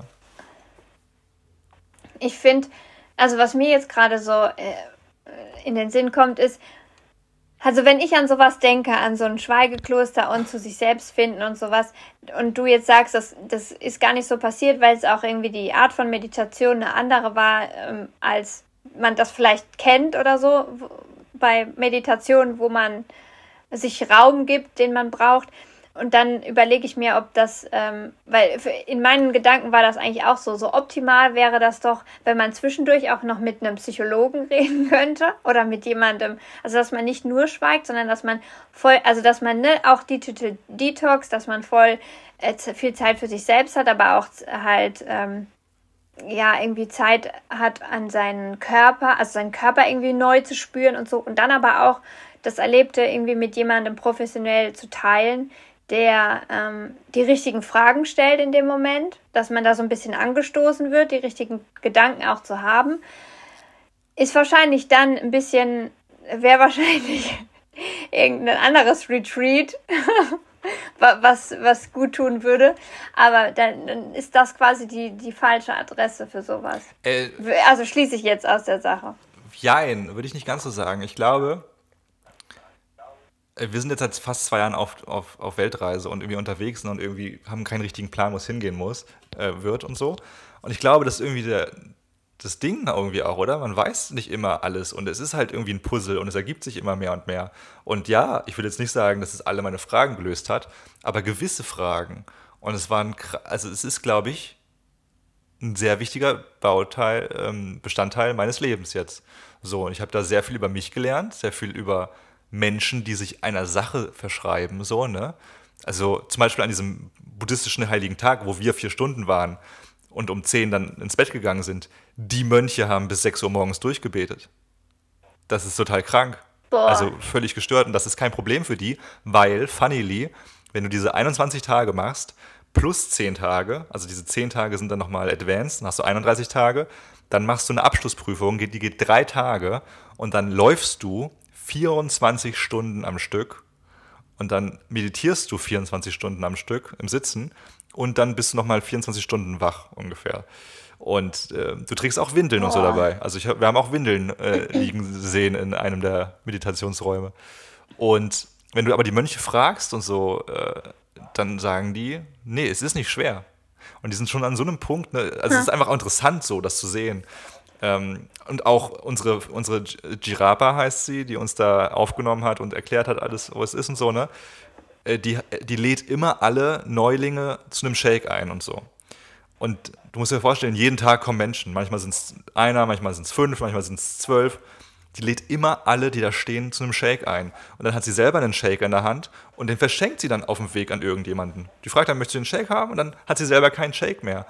Und das macht sie jeden Tag und das ist natürlich. und, und nee, aber es ist irgendwie dieses Gefühl von, krass, diese Frau gibt einfach und die denkt nicht drüber nach, sondern es ist einfach ganz normal für sie. Mhm. Und es gibt da schon sehr viele Aspekte, die mich sehr berührt haben. Zum Beispiel an meinem Geburtstag habe ich das nachgemacht. Ja. Also meinen Geburtstag habe ich da verbracht, das wusste niemand, außer mein Großmeister. Ich habe mir dann so vorgenommen, ich will jeden Tag eine spannende, für mich spannende Frage an, an Prajan, meinen Großmeister, stellen.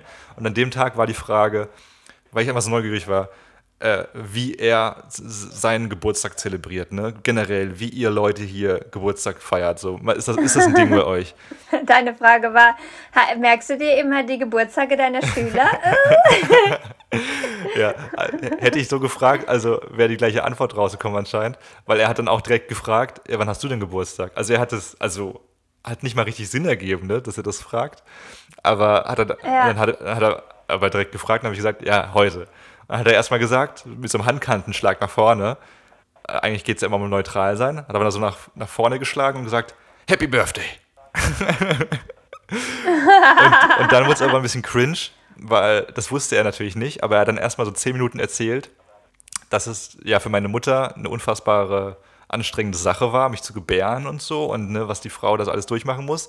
Und dann mhm. hat er mhm. mir nochmal zehn Minuten erzählt, dass ich äh, 21 Punkte von meinem Vater habe und irgendwie 16 Punkte von meiner Mutter und ich ne, das Produkt meiner Eltern bin und bla bla bla. Es ging eigentlich nur um meine Eltern ja, little does he know, dass ich nicht die beste Beziehung zu meinem Vater habe, auf keinen Fall.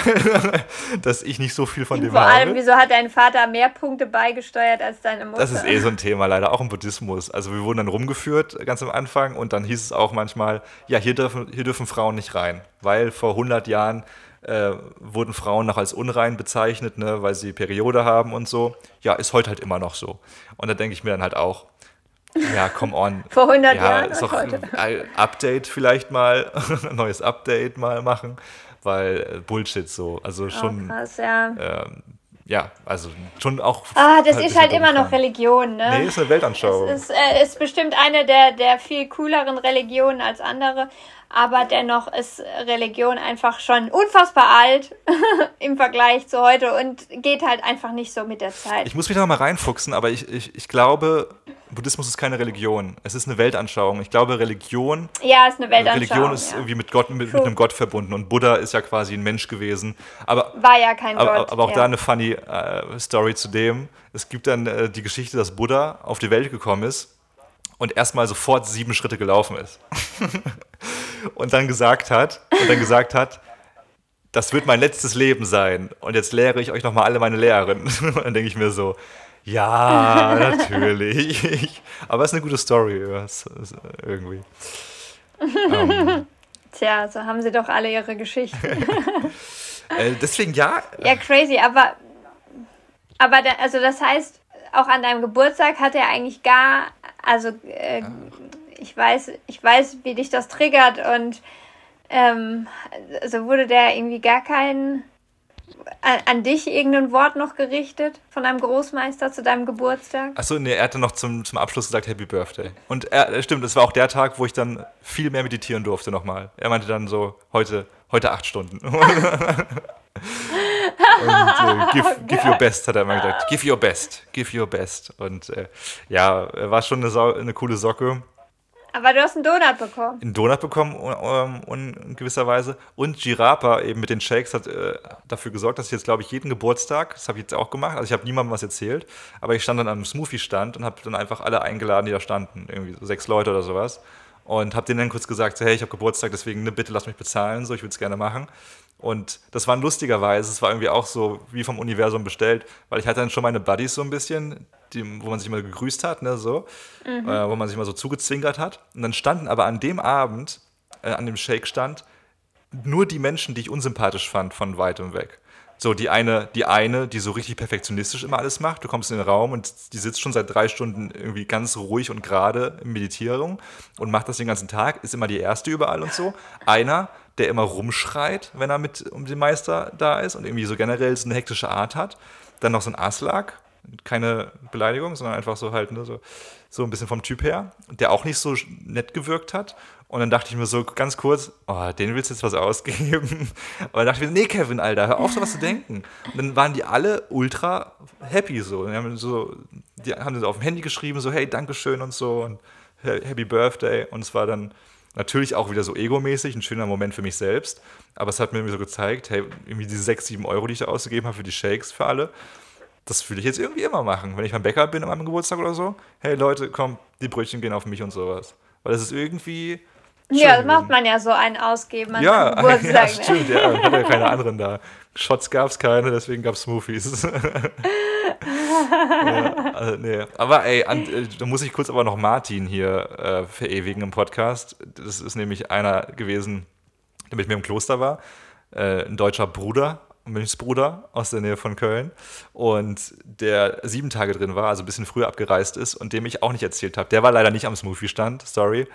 Und der dann aber danach erfahren hat, dass ich Geburtstag habe. Und der hat mir dann einfach jetzt eine, eine, Massage geschenkt noch mit einem ultralustigen Text. Hat mir auch noch einen Brief dagelassen. Der war selber jetzt nochmal in Chiang Mai. Äh, voll den netten Brief geschrieben, den ich jetzt in den Händen gehalten habe heute. Und mir da halt eine, eine teure Massage ausgegeben. Und äh, dafür, dass wir halt irgendwie zwei, dreimal gequatscht haben und uns irgendwie halt nur ein paar Tage gesehen haben. Und das war mit das Netteste, was ich je von einem fast fremden Menschen äh, bekommen habe. Also ich hoffe nicht, dass wir jetzt äh, mhm. uns nie mehr sehen und so. Also es wird wahrscheinlich nochmal in Thailand soweit sein sogar. Aber äh, da war ich krass, krass baff. Also er ist sehr witzig und der, der Brief dann auch einfach sehr menschlich und als ob er so irgendwie ja, das Beste aus dem Kloster mitgenommen hätte, direkt so. Also fettes Danke da. Das ist übrigens auch der Martin, der ähm, mir geschrieben hat auf Instagram und mir Bescheid gesagt hat, dass es Kevin gut geht und dass er lebt und dass er durchzieht und dass er der Mr. Mindful ist, natürlich. so hat mich niemand und, genannt übrigens, ähm, das habe ich selber gesagt aus Spaß. Ein junges Kerlchen ist das, ne? So vom 24, Bild her. Ja. Ja, guck mal, und schon so weise. Ja, ich scheint ein cooler Dude zu sein. Ja, voll. Also, also vielen Dank, Martin. Einmal äh, ein Hochlebe. schönes, ein Dankeschön-Klatscher an dich. Ja, äh, krass. Das, hat, das ist auf jeden Fall jetzt äh, krass. Es gibt so gewisse Sachen im Leben, die so passieren, oder? Wo Menschen was machen und das setzt sich so, das, das, das kratzt sich so richtig ins Gehirn mein Freund Robin zum Beispiel, eine ganz kleine Sache, der hat mal, als ich zwölf war oder sowas, und ich habe ganz viel gestottert früher, also ganz, ganz schlimm und deswegen hat es mit den Mädels auch nicht so geklappt und generell mit meinem Selbstbewusstsein nicht und so. Und da habe ich Robin äh, in der Mittagspause in der Schule eine Geschichte erzählen wollen und ich habe es nicht hinbekommen. Das war nicht funny, es war voll anstrengend zuzuhören und so. Dann habe ich so zu ihm gesagt, hey, sorry, äh, ich krieg's gerade nicht hin zu erzählen, das ist voll langweilig. Und dann hat er gemeint, nee, ich mag's, wie du es erzählst. Einfach nur dieser Satz. So, auch wenn es nicht gestimmt hat, aber das hat sich so in meinen Kopf gebrannt und ähm, hat, glaube ich, sehr viel Positives hinterlassen. Und jetzt die, die teure Massage war auch sehr schön. und diese ganzen schönen Wörter. Aber es ist echt krass, was man manchmal mit Gesten so machen kann. Und äh, davon will ich auch nochmal ein bisschen mehr machen, jetzt auf jeden Fall. Ab sofort. Voll schön. Aber was, was war jetzt so deine, deine größte Erkenntnis, wenn du jetzt aus der Sache rausgehst? Was hast du für dich rausgezogen oder musstest du immer nur gucken, dass du wie eine Ballerina übers Parkett schwebst? äh, dass wir eines Tages alle sterben werden. Das wird ja auch da mal gesagt. Ne? Es geht ja immer darum, dass du dich auf den Tod vorbereitest quasi und dann halt ready bist für die nächste Runde, die dann halt nicht wieder von vorne anfängt, so quasi, sondern dann in die nächste geht. Und ähm, dass man deshalb wirklich, und das ist ja miteinander verknüpft, so auch ohne jetzt Religion, Weltanschauung irgendwie zu nehmen, damit verknüpft, dass man bewusst Sachen macht. Dass man, wenn man was isst, dass man nicht noch nebenbei am Handy irgendwas scrollt, weil Essen alleine zu langweilig ist. Oder dass, wenn man einen Film guckt, nicht noch am Handy ist, weil es alleine zu langweilig ist. Oder dass, wenn man auf dem Klo ist, nicht eine halbe Stunde TikTok scrollen muss, weil es zu langweilig ist, gerade ein abzuseilen. Oder dass, wenn man aufs Essen wartet zu zweit, dass man nicht noch irgendwie schnell äh, was auf dem Handy rum. Es ist oft das Handy, glaube ich. Äh, und dass man ja einfach wirklich genau das wahrnimmt und auch, dass man sich vor Augen führt, so, also zum Beispiel, der Tag war ja schon strukturiert, ne? Du, hast deine acht Stunden bekommen und dann hieß es, du machst das selber, ne? Also du, du musst es halt dann halt machen, bis, bis du schlafen gehst. Deswegen manchmal, manchmal war es dann halt auch so nachts, dass du noch irgendwie meditiert hast, bevor 11 Uhr war da so. Und ähm, es hat mir auch gezeigt, dass eine gewisse Struktur einfach wichtig ist. Und auch ein ganz schönes Zitat, vielleicht kurze Ankündigung, vielleicht geht mein Mikrofon gleich aus, da muss ich kurz switchen. Ähm, ganz schönes Zitat, was, was auch eine, also eine schöne Metapher. Die Welt ist wie ein großer Ozean und alle, die sich darin befinden, können das Ufer nicht sehen. Und der Buddhismus sagt quasi, hey, wie hier, ne, Buddhas Lehre ist quasi das Ziel im Leben, quasi, ne, was du erfüllen solltest. Und das ist dann quasi das Ufer, das du siehst dass, dass du weißt, wo du hinschwimmen sollst. Und das fand ich eine sehr schöne Metapher. Das heißt nicht, dass wir jetzt Buddhisten werden müssen, aber ich glaube, ich möchte schon Ziele haben. Aber du siehst ja das Ufer gar nicht. Doch, plötzlich schon. Also, wenn du ein Ziel hast, quasi, dann siehst du das Ufer. Dann ist es so. so. Dann ist es so, du weißt, wo du hinschwimmen musst. So. Und das ist schon so, ja. Ich glaube, ich möchte schon, klar, so ein bisschen, deswegen machen wir das, was wir machen, so ein bisschen freikopferisch so unterwegs sein, aber auch wissen, welche Ziele wir haben, was wir mit unserem Instagram machen wollen, das, wo wir mal leben wollen, vielleicht irgendwie, wie wir Menschen helfen können, indem wir vielleicht mal irgendwo eine Schule aufbauen und so. Also, dass man so weiß, so, so gewisse Ziele hat, genau. Und auch, dass man den Tag dadurch deshalb so strukturieren sollte. Ein Mönch muss, keine Ahnung, ne, zwölf Stunden meditieren am Tag. Und wenn ich jetzt irgendwie meine Ziele erreichen möchte, dann muss ich halt auch gewisse Dinge machen. Und dann gibt es halt ein paar To-Dos. So, jeder Mensch hat anscheinend To-Dos. Ob das jetzt irgendwie äh, spießig klingt oder nicht, aber eigentlich ist es ja bloß eine Ordnung des Kopfs so. Und das ist voll gut. Und das merke ich immer, wenn ich es nicht so mache. So, ein, äh, so, so wild in den Tag lebe. Und dann hat man diese Momente, das kennst du doch bestimmt auch, wenn man so denkt, oh shit, eigentlich muss ich 20 Sachen heute machen. Ugh, eigentlich alles jetzt auf diesen, äh, jetzt in diesem Moment, weil ich habe es gerade alles in diesem Moment in meinem Kopf. Aber eigentlich ist es ja so, okay, ich mache Ja, aber das habe ich immer in meinem Kopf, das ist das Problem. Wenn ich das machen muss, dann ja, genau, deswegen habe ich das nicht vergessen. Das ist dann immer parat. Genau, deswegen aufschreiben und sagen, ja klar, ich muss alles machen, aber 8 Uhr Wäsche waschen, 9 Uhr äh, mache ich das Meeting, 10 Uhr gehe ich spazieren und so. Und ich glaube auch, das ist ganz, ganz wichtig, zu merken, dass die Welt sich weiterdreht, auch wenn man nicht nur perfekt ist, sondern, ne, also nicht nur Meeting, Meeting, Meeting und irgendwie nur, sondern, nee, ich gehe spazieren um 10 Uhr. Nee, ich, ich meditiere, ich mache Yoga, ich mache Sport, ich mache was für mich. Ich, also ich versuche irgendwie mit mir in den Einklang zu kommen. Das Geile im Schweigekloster war wirklich, ja, du, check, du hörst halt nichts von der Außenwelt so. Und die Welt dreht sich ja trotzdem weiter so. Manche Menschen sind 60 Jahre lang Mönche und äh, die sind dann auch nicht unglücklicher, sondern die haben halt ihr Ding gefunden. Und man muss nicht immer alles miterleben, außer so, wenn man sein, sein Ziel hat, dann sollte man das verfolgen. Und dann muss man aber auch nicht noch immer auf allen anderen Partys tanzen, um, um sich wert, wertig zu fühlen. So, und das gibt mir auch voll die Ruhe tatsächlich nach den zehn Tagen zu wissen, nee, so wie du zum Beispiel auch gesagt hast, ne, du bist jetzt in deiner Heimat und eine Freundin hat dich gefragt, ob du wandern gehen möchtest. Und du hast aber gesagt, so, nee, gerade fühle ich mich nicht danach. Ich gerade möchte ich lieber was anderes für mich machen. So. Und dann zu wissen, dass mhm. es okay ist, dass man das nett verpacken kann und sagen kann, nee, gerade möchte ich das, gerade brauche ich was anderes für mich. Und das dann auch so zu machen. Und nicht zu denken, so, ah, jetzt verpasse ich aber was, wenn ich da nicht hingehe und so. Weil klar, ey, man verpasst jeden, jeden Tag Millionen von Sachen, wenn man das so sieht. I think. Mhm. Ja, und gerade im letzten Jahr haben wir ja versucht, möglichst wenig zu verpassen. äh, deswegen sind wir da auch noch ein bisschen vorgeprägt und haben erstmal eigentlich ganz gut vorgelegt im äh, Events in unserem Leben, dass wir eigentlich das komplette nächste Jahr eigentlich chillen könnten, weil wir das Jahr davor so viel gemacht haben. Das ist erstmal die, die, äh, der, wie heißt das hier, das Fass ist halt voll ja. und das muss Du machst aber auch schon so viel jetzt wieder. Du, du regelst ja jetzt auch schon wieder so viele Sachen und so. Ich glaube, nur ums Chillen geht es ja auch gar nicht, sondern einfach, ich glaube, wir hatten, hatten wir ja auch schon ehrlich gesagt, unser Projekt war ja so ein bisschen, also es hat uns sehr viel gegeben, aber es war am Ende des Tages einfach ein bisschen, also das mit den 365 Botschaften für alle, die jetzt gerade nicht wissen, es war ja so ein bisschen dann schon, äh, dass wir es nicht mehr ganz gefühlt hatten ab einem bestimmten Zeitpunkt auch. Und so ist es auch, auch wie bei mir an Tag 7 so. Klar, ich kann acht Stunden meditieren am Tag, äh, aber mit der Prämisse, dass ich eigentlich ne, hier gerade äh, mein Nicht-Selbst erreichen soll und so, was ich nicht ganz so verstehe, äh, dann wird es schwerer einfach. Also Dinge, die man nicht fühlt. So äh, hatten mhm. wir das Gespräch ja auch letztens, ne? wieso mache ich Dinge, die du nicht machst und andersrum. So, weil einfach der Antrieb anders ist. Und ich glaube, immer wenn du einen Antrieb hast, dann geht, Ja. auch, dann geht auch was super schnell. Deswegen können Menschen auch sehr schnell mit dem Rauchen aufhören, obwohl sie seit 40 Jahren rauchen. Aber wenn sie plötzlich die Diagnose, Diagnose Diabetes bekommen, dann geht es von heute auf morgen, weil sie einen Antrieb haben, nicht sterben zu wollen.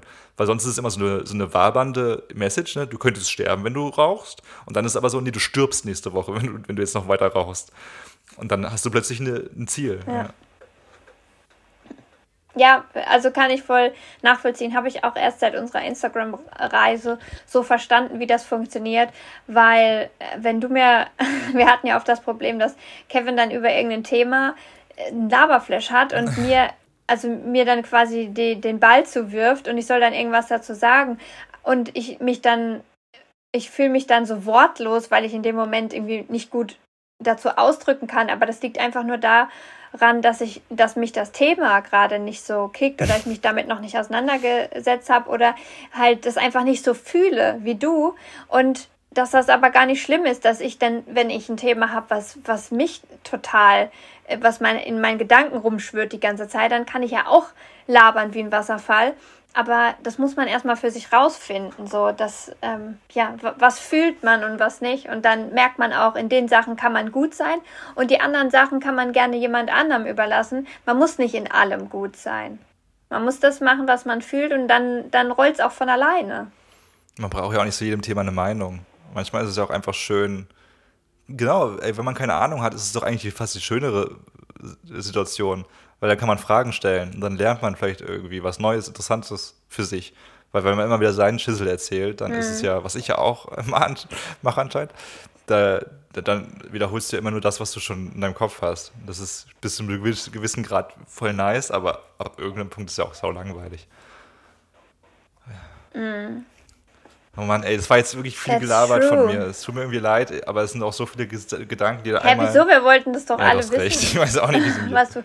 Ich, ich habe auch noch ein paar Fragen. Also ich, rei ich reiß das jetzt mal kurz Nee, von dieser spannend, ja. emotionalen Ebene kurz runter und frage nochmal, so darf jeder das Schweigekloster betreten? Also gibt es da irgendwelche Auflagen? Ich habe jetzt gehört, Frauen dürfen auch rein. Ich dachte, vielleicht ist es nur für Männer. Ist es egal, welche Religion man hat? Und darf man auch vorbestraft sein oder kriminell sein? Du darfst kein Nazi sein. Ähm, nee, es gibt, also es gab jetzt keinen Background-Check bei mir. du kriegst, äh, genau, du musst dich ein paar Monate vorher am besten anmelden, weil klar, die Hütten sind dann, die haben sehr viel Platz, muss man sagen, die haben echt viele Häuschen da. Aber am besten immer so drei, vier Monate Bescheid schreiben, einfach eine Mail schreiben an die Leute. Die sind ultra nett, die, also von Chomtong zumindest, haben sofort geantwortet. Dann kriegst du so einen Bogen, den du ausfüllst, mit Passportnummer und allem und so, aber eigentlich nur die Basic-Infos. Und dann, ja, dann kannst du vorbeikommen und dann ähm, dein Pass, dein, Pass halt nochmal kopieren lassen vor, vor Ort. Aber ansonsten war das echt läppsch. Also, glaub nicht, dass die gucken in Deutschland, wie dein Strafregister aussieht. Also voll nett. Die haben übrigens auch eine Partner, äh, ein Partnerkloster in Deutschland. Ich glaube in der Nähe von Frankfurt. Falls ihr das in Deutschland machen wollt. Also auch auf Spendenbasis und so bestimmt. Könntest du, Anna, du Ich könntest. lasse ins Kästchen. Okay, nicht mehr. In, in, Im Frühling jetzt nicht mehr. Vielleicht im nächsten Jahr leben. Äh, ich habe äh, 10 Euro pro Tag gegeben. Also so 4000 Baht waren das, genau. 4000 Baht. Also das Ah ja, Minimum, okay. würde ich mal behaupten. Ich denke, da haben sie sich gefreut. Ja, es war aber auch so ein bisschen Gewischt. Äh, war so ein bisschen demotivierend kurz, weil wir dann irgendwann rausgefunden haben, dass das Kloster auch sehr, sehr reich ist von sich aus. Das ist ein Kloster äh, aus dem alten Königreich. Also Thailand war früher zweigeteilt in zwei Königreiche, in Siam und Lanna. Und wir sind in Lanna hier oben im Norden. Und das war so quasi die königliche, das königliche Klo- Kloster und hat irgendwie von Natur aus zie- ziemlich viel Geld. Und das Essen wird wohl auch gespendet und so. Und dann haben, wir uns auch so gedacht, "Hä, brauchen die überhaupt eine Spende? Aber nee, natürlich habe ich dann äh, das, äh, also es ist voll sauber, das meiste. Das Essen ist echt lecker, muss man sagen. Manchmal gab es auch Reissuppe, die richtig eklig war. Es war einfach nur Reis in Wasser. Morgens zum Beispiel. Das war wirklich, also manchmal war es richtig scheiße, manchmal, es gab ein Essen, das hat ein bisschen wie Currywurst geschmeckt. Ähm, das ist auch so ein Ding, was ich nicht ganz gecheckt habe übrigens. Also ne, eine, es gibt eine Regel, die heißt, töte keine lebenden Wesen. Und dementsprechend ist es eigentlich auch so, dass du nur vegetarisch essen kannst. Und es gibt. Kevin, kann es sein, dass sein Mikrofon, also ich höre dich zwischendurch immer nicht mehr. Ist das dein Mikrofon oder mhm. liegt das an meinem Empfang? An deinem Empfang. Also mein Mikrofon ist ja eh nicht mit dem Laptop verbunden. Ah. Okay, wollte nur kurz. ich hoffe, du hörst mich noch. Es, gab, es gibt eine vegetarische Seite da in Chamtong, aber auch eine mit Fleisch eine Option. Und dann denke ich, da, mhm. das ergibt gar keinen Sinn. So, habe ich leider verpasst zu fragen, warum das so ist. Aber es ist voll komisch, weil eigentlich soll man keine Wesen töten. Und plötzlich gibt es aber äh, auch eine, auch eine Meat-Version. Habe ich nicht gemacht. Ich habe wirklich jetzt zehn Tage Veggie gelebt. Äh, voll das Ding. Aber ich habe jetzt direkt wieder Hühnchen gegessen hier in Chiang Mai. Ähm, aber auch nur, weil es so lecker ist. Du musst ja jetzt auch was für deine Gains ja, tun. So lecker einfach leider. ja, ich, ich will auf jeden Fall viel weniger. Ja, also Leute wirklich in Thailand, so ein Kloster, die kochen schon richtig nice. Es ist nur Kohle mit Reis und manchmal gibt es noch Melone und so. Äh, es ist schon, aber es ist schon sehr krass gut gewürzt, muss man sagen. Ja. Also satt wurde man schon immer. Vor allem, wenn man so viel essen konnte, wie man wollte. Ja, eine Platte hat man Konntest so du dir ja da wenigstens den Magen vollhauen. Ja, ja bis 12 Uhr mittags, genau.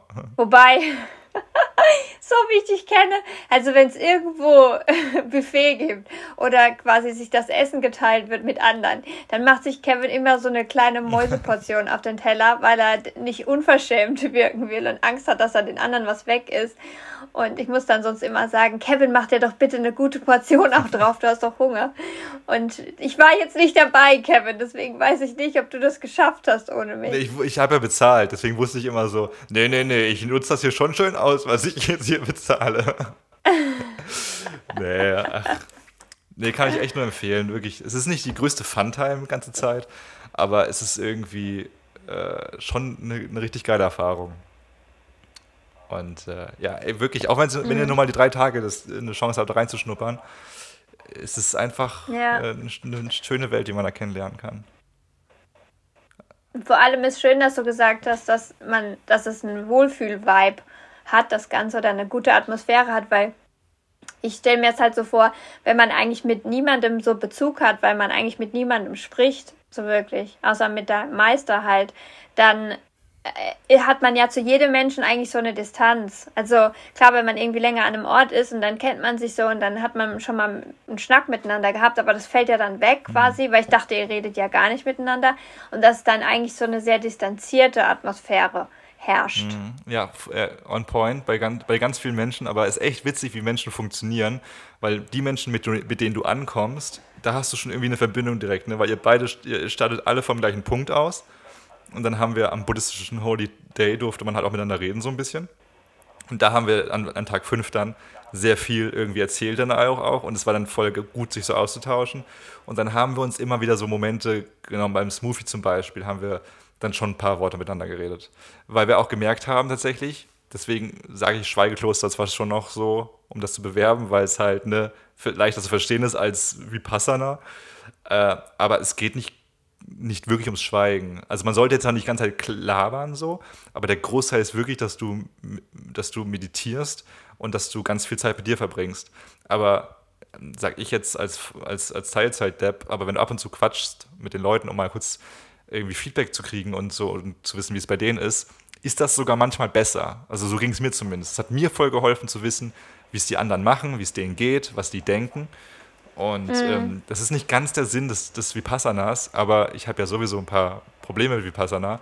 Und das hat es besser gemacht, finde ich. Nicht leichter, aber besser so. Also hat mir mehr beigebracht tatsächlich. Mhm. Und du hattest ja auch keinen Spiegel im Zimmer. es gab ja generell, glaube ich, keine Spiegel. Also nirgendwo, ne? Wahrscheinlich auch auf keiner Toilette und nirgendwo gab es einen Spiegel. Doch. Was ich auch irgendwie krass finde, wenn du jetzt als Mönch da jahrelang lebst, dann weißt du gar nicht, wie du aussiehst. Und ich nee, find, es gibt schon Spiegel. Ähm, Ach so, ja, es gibt Spiegel. Also in, diesen großen, in den ganzen großen Meditationsgebäuden und so, wenn du da aufs Klo gehst, gibt es da schon Spiegel. Äh, ich glaube, die wollten ah, einfach kein Geld okay, ausgeben. Ich dachte, es gibt irgendwie extra keine. Ist jetzt keine Regel, du darfst deinen Spiegel nicht anschauen oder so. Nee, es war einfach vielleicht. Hm, ich dachte nämlich. Weil, weil das ja irgendwie krass ist, wenn du dich jahrelang nicht siehst. Und manchmal ist das ja auch so erleuchtend, wenn du im Spiegel dich selbst anguckst. Also wenn du dir selbst in die Augen guckst Und äh, ja, man sagt das ja auch so, man guckt dann in seine eigene Seele oder so, dass das ja irgendwie auch so, so den Sinn hat von, ich finde zu mir selbst, wenn ich mich irgendwie betrachte im Spiegel. Und ähm, das hätte mich jetzt noch interessiert, warum die das quasi dann verbieten. Also ist, äh, nee, ist nicht verboten, ist auch kein, ich glaube, ich glaube, die haben den einfach vergessen bei mir. also wenn ihr Kontaktlinsen habt, so wie ich, dann bringt euch einen kleinen Spiegel mit, weil es ist verdammt scheiße nervig. Und ich habe echt, das waren die Momente, wo ich manchmal geflucht habe, weil ich mir so oft im, im Auge rumgestochen habe. Auch mit dem Handy geht es ja nicht richtig, weil du ja dann kein, weil du guckst ja nicht in die Kameralinse, du musst ja quasi aufs Bild gucken und dann, dann guckt, da geht deine Linse ja auch ein bisschen wieder zu und so. Deswegen ja, nehmt eine Brille mit oder einen kleinen Spiegel. Oder du hättest halt kurz nachgefragt, ob du einen haben darfst für deine Kontaktlinsen. Stimmt, habe ich tatsächlich mir kurz überlegt und habe ich es einfach vergessen. Aber obwohl man so viel Zeit hat, manchmal vergisst man dann auch so, so Kleinigkeiten, weil man dann irgendwie übers Mittagessen nachdenkt oder so. Oder halt links, rechts, links, rechts sagt. Ähm, ja, aber das nächste Mal nehme ich einen Spiegel mit. Dann. Huh. Crazy.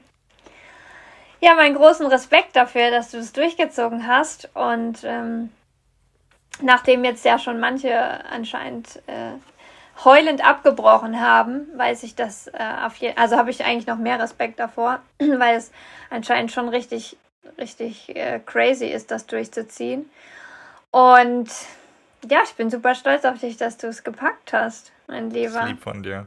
Fühlst du dich auch ein bisschen weiser und erleuchtet jetzt auch so? Also ein bisschen noch erhabener als vorher schon? ich kann meine Jokes dazu machen, aber nee, ich fühle mich nicht erhabener, aber ich fühle mich, also ich fühle mich schon so, als ob ich einen Step nach vorne gemacht hätte, was so, was so mich selbst angeht einfach. Äh, ich bin jetzt zum Beispiel auch, eine Sache, die ich an meinem Schwiegervater nicht so mag, ist, äh, dass er gerne mal ein bisschen lauter wird und so, ne? Und generell so, und das äh, habe ich ja irgendwie auch in gewissen Hinsicht mal gerne übernommen, habe ich jetzt in den letzten Stressjahre gemerkt an mir. Und eine super nervige Eigenschaft, dass ich irgendwie manchmal, ähm, wenn es irgendwie stressig wird oder so, oder, oder ich Angst habe vor irgendwas, dass ich dann einfach mit, mit Wut reagiere. Und ich glaube, da habe ich schon ein paar Tools an die Hand bekommen, wie ich das besser kontrollieren kann. Weil da, das ist ja das Gute. Ne? Es geht ja zwar auch nicht darum, nur happy zu sein, aber es geht eben auch darum, nicht nicht traurig oder böse zu sein und nicht wütend zu sein. Das in den Griff zu bekommen, in dem Moment zu sein und auch zu verstehen. Da hatte mein Großmeister, als ich mal gesagt habe, dass ein Tag nicht gut war bei mir, dass es echt sau anstrengend war und ich mich scheiße fühle und so, da hat er gesagt, You are like the sun.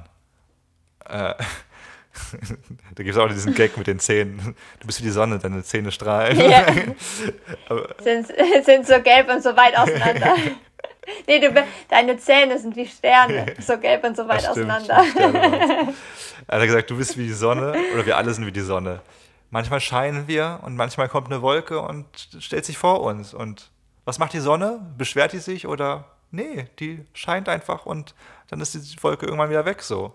Und äh, ja, so ist es. Ich glaube, und äh, ich glaube, man geht sehr oft mit sich hart ins Gericht und das äh, ist, ist glaube ich, immer zum Teil gut, weil man ja anscheinend irgendwie eine bessere Version sein möchte. Aber es gibt auch diesen Moment, wo man das nicht übertreiben sollte, nämlich in diesem akuten Moment. Weil danach kannst du ja diese, das kurz analysieren. Ne? Wenn du wieder so neutraler denkst, dann kannst du ja denken, okay, warum hat es mich so aufgebracht? Was ist schiefgelaufen? Was könnte ich besser machen, damit das nicht mehr passiert, damit ich mich nicht mehr schlecht fühlen muss? So. Aber in dem Moment sich so reinzusteigen und zu sagen, oh, du bist scheiße und das ist jetzt doof und das ist bescheuert und so, das ist total leicht, glaube ich, in diese Spirale zu fallen, weil es ist super leicht, sich selbst schlecht zu reden. Das ist, glaube ich, sehr viel. Es braucht keine Energie gefühlt. so. Ist ähm, ja, ein ganz komisches Phänomen, ne? Äh, aber genau, sowas, sowas trainiert man dann ja mit sowas. Das trainiert man, indem man seinen Geist mhm. drauf denkt dass man das äh, nicht macht. So genau, äh, wer, wer, denkt denn bitte schön, dass, dass es anstrengend ist zu laufen, ne? Eine Stunde geradeaus zu laufen, ganz langsam. Es ist super anstrengend, weil du ja mit deinem Kopf auch ganz viele andere Sachen machen möchtest. Und nee, aber so dein, dein, dein mhm. Gehirn, dein Mind auf diesen einen Punkt zu konzentrieren, das ist schon ein Muskel. Und äh, den, den habe ich vielleicht ein Prozent jetzt trainiert bekommen von dem, was drin ist, aber äh, ja, ist, ist krass, was da für ein Muskel ist. Ja. Das können wir auf jeden Fall auf uns beide übertragen, dass wir, also dass ich auch sehr viel gelassener werden möchte, das, dieses Jahr und äh, ja, und nicht, äh, diese böse Energie nicht immer so an mich ranlassen mhm. möchte, wie wir das letztes Jahr getan haben, sehr oft getan haben, aber wieder so ein Stück weit Leichtigkeit zurückzugewinnen und sich mehr Freiraum zu lassen in dem Moment, wenn was schief läuft, dann nicht sich so weiter zu pushen oder so, sondern mal kurz durch, also die Zeit auch dafür haben, kurz durchzuatmen und sich wieder zu resetten und zu merken, okay, jetzt komm erstmal runter wieder. Mhm. Es ist ja, wir haben es auch letztes Jahr immer versucht und ich habe dann auch immer sowas gesagt wie, es könnte auch sein, dass wir ein Bein gebrochen hätten, wir könnten auch gestorben sein und es kann alles viel schlimmer sein. Und das will, das sage ich mir auch immer vor, aber natürlich fühlt man es auch nicht immer. Also man ist dann trotzdem manchmal aufgebracht, so schön wie man sich das reden kann in dem Moment, aber ich will es auch fühlen dieses Jahr öfter, wenn, wenn was nicht so rund läuft, dass ich dann ähm, einfach nicht gleich so schwarz male. Ne? Es ist aber halt auch Arbeit, ne? Das muss man halt auch irgendwie verstehen. Das ist halt wirklich nicht einfach. Man, man, genau, wir wollen das so, aber wir machen nichts dafür eigentlich. So wie man immer als Mensch sagt. So, und das ist ja leider auch das, was immer so gemeint ist. Ne? Wir wollen immer so ganz viel Gier und Ehrgeiz und tun aber eigentlich nie irgendwie was dafür, außer andere Menschen schlecht zu machen und so, äh, um uns besser zu fühlen dann wieder. Aber genau, es ist voll machbar, wenn man Hashtag mindful sich, sich das wirklich bewusst macht und äh, vielleicht so ein paar Sachen trainiert. Und, und einfach mal rausnimmt, so genau, wie du meinst spazieren gehen und so einfach mal für sich. Mhm. Dann macht das schon viel für, für einen. Ja, ich glaube, das ist. Ich glaube, das ist ein krasses Phänomen, wie, also was mir jetzt natürlich erst seit der Instagram-Ära so richtig bewusst geworden ist, dass wir so Meister darin geworden sind, uns schöne Kalendersprüche entgegenzuwerfen und sagen, wir wollen alle dankbar sein und äh, irgendwie das Leben schätzen und sowas. Und immer wenn man das liest, dann fühlt sich das auch total gut an und für den Moment denkt man, man ist total erleuchtet. Aber es ist so ein Überschuss mittlerweile, dass wir es schon wieder vergessen haben, dass es mittlerweile eigentlich nur noch eine Floskel ist, die wir für 30 Sekunden fühlen und im nächsten Moment setzen wir es ja dann doch wieder nicht um. Ja, 100 Prozent. Und ja. äh, das, da müssen wir, glaube ich, nochmal hart dran arbeiten, dass eigentlich Instagram so hat, ja, war mehr oder weniger eine Scheinwelt. Jetzt hat sich so was Positives entwickelt, dass wir uns gegenseitig eigentlich supporten und dass wir das so rausstellen, was Social Media alles Gutes machen kann. Aber es darf jetzt nicht nur also es darf, darf nicht nur bei Worten bleiben. Es müssen, so wie es halt immer ist, ne, Worte sind nur bla bla, es müssen dann Taten folgen, man muss es wirklich auch fühlen. Und man kann halt nicht ähm, Wasser predigen und Wein trinken, wie das da so schön heißt. Ähm, und dann, ich glaube, es gibt viele Leute, die auch auf ihren Accounts und sowas das so äh, publizieren, dass man die, also sich gegenseitig so unterstützen muss und so, aber die insgeheim dann trotzdem irgendwie ihrer Nebenbuhlerin nichts gönnen und dieses Konkurrenzdenken trotzdem da ist und so. Deswegen ist eigentlich schon fast wieder so eine Scheinwelt, in der wir gerade leben. Eine Scheinwelt, dass wir bessere Menschen sind, aber trotzdem nicht bessere Menschen sind. Also richtiges Mantra dieses Jahr, sich krass zu hinterfragen in, in, in allem für mich. Das kann, glaube ich, auch jeder für sich easy nachchecken, wenn es hier das mit den Smoothies. Kannst du einer anderen Person einen Smoothie kaufen, ohne direkt zu erwarten, dass du irgendwie direkt was geschenkt bekommst? Weil das ist dieses Karma-Ding. Ja. Ne? Hey, du machst was, weil du es wirklich machen möchtest ohne, und das ist ja eine, schon eine egoistische Sache an sich erstmal, weil du was machst, was du machen möchtest, aber gar keine schlechte egoistische Sache. Schlimm wird es dann, wenn du was erwartest, aber von der anderen Person so oder von anderen mhm. Personen. Und äh, klar, da, da, bin ich auch nicht perfekt, aber äh, da, die, die Dame, die da uns allen immer Smoothies ausgegeben hat, die brennt sich da wahrscheinlich genauso in den, in den Kopf wie Martin und Robin jetzt bei mir. Uh, ja. ja, und da gibt es solche wie die alte Dame, die sich dann drei Riegel nimmt für ja. sich selbst die hat das Prinzip wahrscheinlich noch nicht nee, verstanden, dass man keine Gier leben soll. Die wird im Fegefeuer enden. Ist mir, ist mir ist, ist halt so. ja, ach Quatsch, aber da schmunzelt man dann und so. Auch der Typ, der mit seiner Freundin rausgeflogen ist, einen Tag vorher, also man wartet immer bei, seinem, bei dem Großmeister, ne? Und es ist kein Ticketsystem. Man wartet da einfach und dann quasi checken die Leute so, wer zuerst da war und so. Und der Typ ist einfach vor mich gegangen, quasi. Ich wäre dran gewesen und dann ist er einfach vor mich gegangen. Ich bin auch aufgestanden und dann habe ich ihn so angeguckt und gesagt so, hey, eigentlich bin ich vor dir, aber du kannst gerne reingehen, wenn du magst. So. Und er so, ja, okay. Und war so, er dachte wahrscheinlich, er wäre eh dran gewesen und so hat er auch gewirkt. Und dann ist er rausgeworfen worden. Tja, da hat's Karma schon mal direkt zugeschlagen. Ja, Habe ich mir auch gedacht dann. Ach ja, oi, oi, oi, haben wir hier quatscht. Ist, glaube ich, die längste Folge, die wir, die wir, die wir ever hatten, oder? Kann, kann das sein? Aber, aber wussten wir ja auch vorher. Ja, ist auch nicht schlimm, genau. Auch ein Thema. Ich hoffe, wird. es war, ich hoffe, es war interessant irgendwie. Also, das war, ich weiß, also war jetzt vielleicht auch ein bisschen wirr und so, aber ja, es ist. Ich fand es interessant, aber ich bin auch deine Freundin. Ja, wenn, das, wenn meine Freundin das sagt, dann sagen das auch alle anderen. Ey, nee, Leute, wenn ihr irgendwie noch Fragen habt, äh, wenn ihr irgendwie noch Fragen habt, dann, dann äh, bei Instagram vor allem, ne, dann haut die Fragen hin. Oder hier bei, bei Spotify haben wir auch so ein Umfragetool. Äh, wir hatten auch ganz viele, übrigens ganz viele liebe Komplimente äh, bei der letzten Umfrage zu unserer Staffel 1 Beendung quasi wo Leute geschrieben haben, dass es voll schön war und so. Muss ich vielleicht nochmal später Na die Namen raussuchen. Ich habe jetzt gerade kein WLAN, Leute, sorry. Äh, aber da danke an alle, die, die manchmal die Spotify-Umfragenutzung benutzen. Das ist voll nett, weil das kaum jemand macht, weil es auch un unscheinlich ist. Aber es ist voll, es freut uns voll und wir sehen das jedes Mal. Ja, also ich Kevin.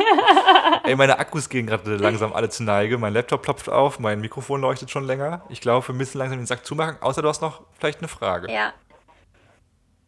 Nee, ich würde sagen, ich glaube, wir haben alles ganz gut besprochen. Ich habe zwar noch so ein, zwei, aber ich glaube, das können wir, können wir auf wann anders vertagen. Ja. Und jetzt äh, alle denken, ich bin äh, der, der nichts gefragt hat in der nächsten Podcast-Folge geht es auf jeden Fall darum, so wie es anderen in Deutschland geht, wie es ist, nach 16 Monaten Reisen in Deutschland wieder zu sein und äh, wie es für mich in Thailand ist. Vielleicht auch mal kurz. Ich bin jetzt vier Wochen in Chiang Mai nach meinem Schweigekloster, also habe jetzt einen kleinen Alltag hier und ähm, darüber quatschen wir in der nächsten Folge. Wird auch richtig cool. Bestimmt. Auf jeden Fall. Aber denkt jetzt nicht, dass wir jetzt quasi warten, äh, bis ich von Deutschland erzähle und Kevin mich quasi jetzt zwei Wochen lang nichts fragt. Wir haben natürlich auch privat schon geredet. und der ist da auf dem neuesten Stand. ja, wir reden sehr viel tatsächlich. Ey, das Schönste ist jetzt einfach zu wissen, dass du die letzten Worte wieder vorbereitet hast. Und äh, die gleich rauslässt. Aber kurz vorher mache ich noch kurz Werbung. Ich wusste. Kurz vorher mache ich noch Werbung. Leute, äh, abonniert uns gerne bei Insta und bei Spotify und so. Das ist immer das Schönste und einfachste. Also falls ihr das hört und das noch nicht gemacht habt, dann verlieren wir uns nicht aus den Augen. Und wenn ihr den Podcast gerne bewerten möchtet, ja dann klaro, dann gibt es Karma-Punkte auf euer Konto eingeprasselt, gibt es die schönen Talerchen in Karma-Form. Also das sind 10 Taler, sogar 10 Karma-Punkte, wenn ihr das macht und äh, Feedback und sowas freuen wir uns jedes Mal. Der Podcast, die ganze Podcast-Travel-Therapie-Community wächst immer mehr, was sehr geil ist, weil ja, das ist, glaube ich, das Intimste, was wir eh äh, machen können, so, so diese Gespräche. Äh, und äh, ja, Leute, macht das wie Passana. Es wird, also ne, ich habe jetzt gesagt, es ist nicht alles Gold, was glänzt da, aber es ist eine sehr korrekte, coole Ex Erfahrung. Ist ja auch günstig, so. Ist ja auch für viele Reisende ein Thema. So, wenn es ganz knapp ist, dann, äh, dann müsst ihr auch nicht mal was spenden. Ist natürlich dann so, dass ihr es vielleicht irgendwann später dann machen solltet, wenn ihr dann reich seid. Aber ja, also wenn ich irgendwie ein paar Leute dazu bringen könnte, äh, kann das zu machen, für ein paar Tage auch nur und fühlt euch nicht schlecht, wenn ihr abbrecht oder sowas, dann macht es halt nochmal irgendwann anders. Dann äh, freue ich mich voll. Dann meldet euch bitte, dass ihr es gemacht habt und genau, ich würde würd da gerne auch hören von anderen Menschen, wie es ihnen ergangen ist. Und jetzt Anna, deine Worte. Ja. Uh. Ich wusste, dass du mich hier mal wieder vorführen willst. Und deswegen habe ich gedacht, erst habe ich mir überlegt gestern, hm, was könnte ich denn da bedeutungsschwangeres jetzt von mir geben? Und dann habe ich gedacht, ach, ich suche einfach mal ein paar lustige Verabschiedungen und, und die lese ich einfach mal vor. Und zwar haben wir hier, warte, Moment. Ach, Bundesgartenschau oder bis bald, Rian. San Francisco oder Tschüssinger. Bye bye, Juchai. Adele oder bis Danimanski. bis später, Attentäter oder Ende Gelände. Erst die rechte, dann die linke. Beide machen Winke, Winke. Auch sehr schön. Halb acht, Schicht im Schacht. Ich verabscheue mich, habe ich auch noch nie gehört. Mach's gut, Knut. Wir singen. Hasta la vista, Baby. Wir riechen uns. Ich mach mich vom Acker. Tschüssi mit Küssi, bis denne Antenne. Winke, winke, denn ich stinke. Mein persönlicher Favorit. Ich habe noch ein paar, aber ich glaube, ich hebe die mir kurz auf und mache nochmal eine zweite Version beim nächsten Mal draus.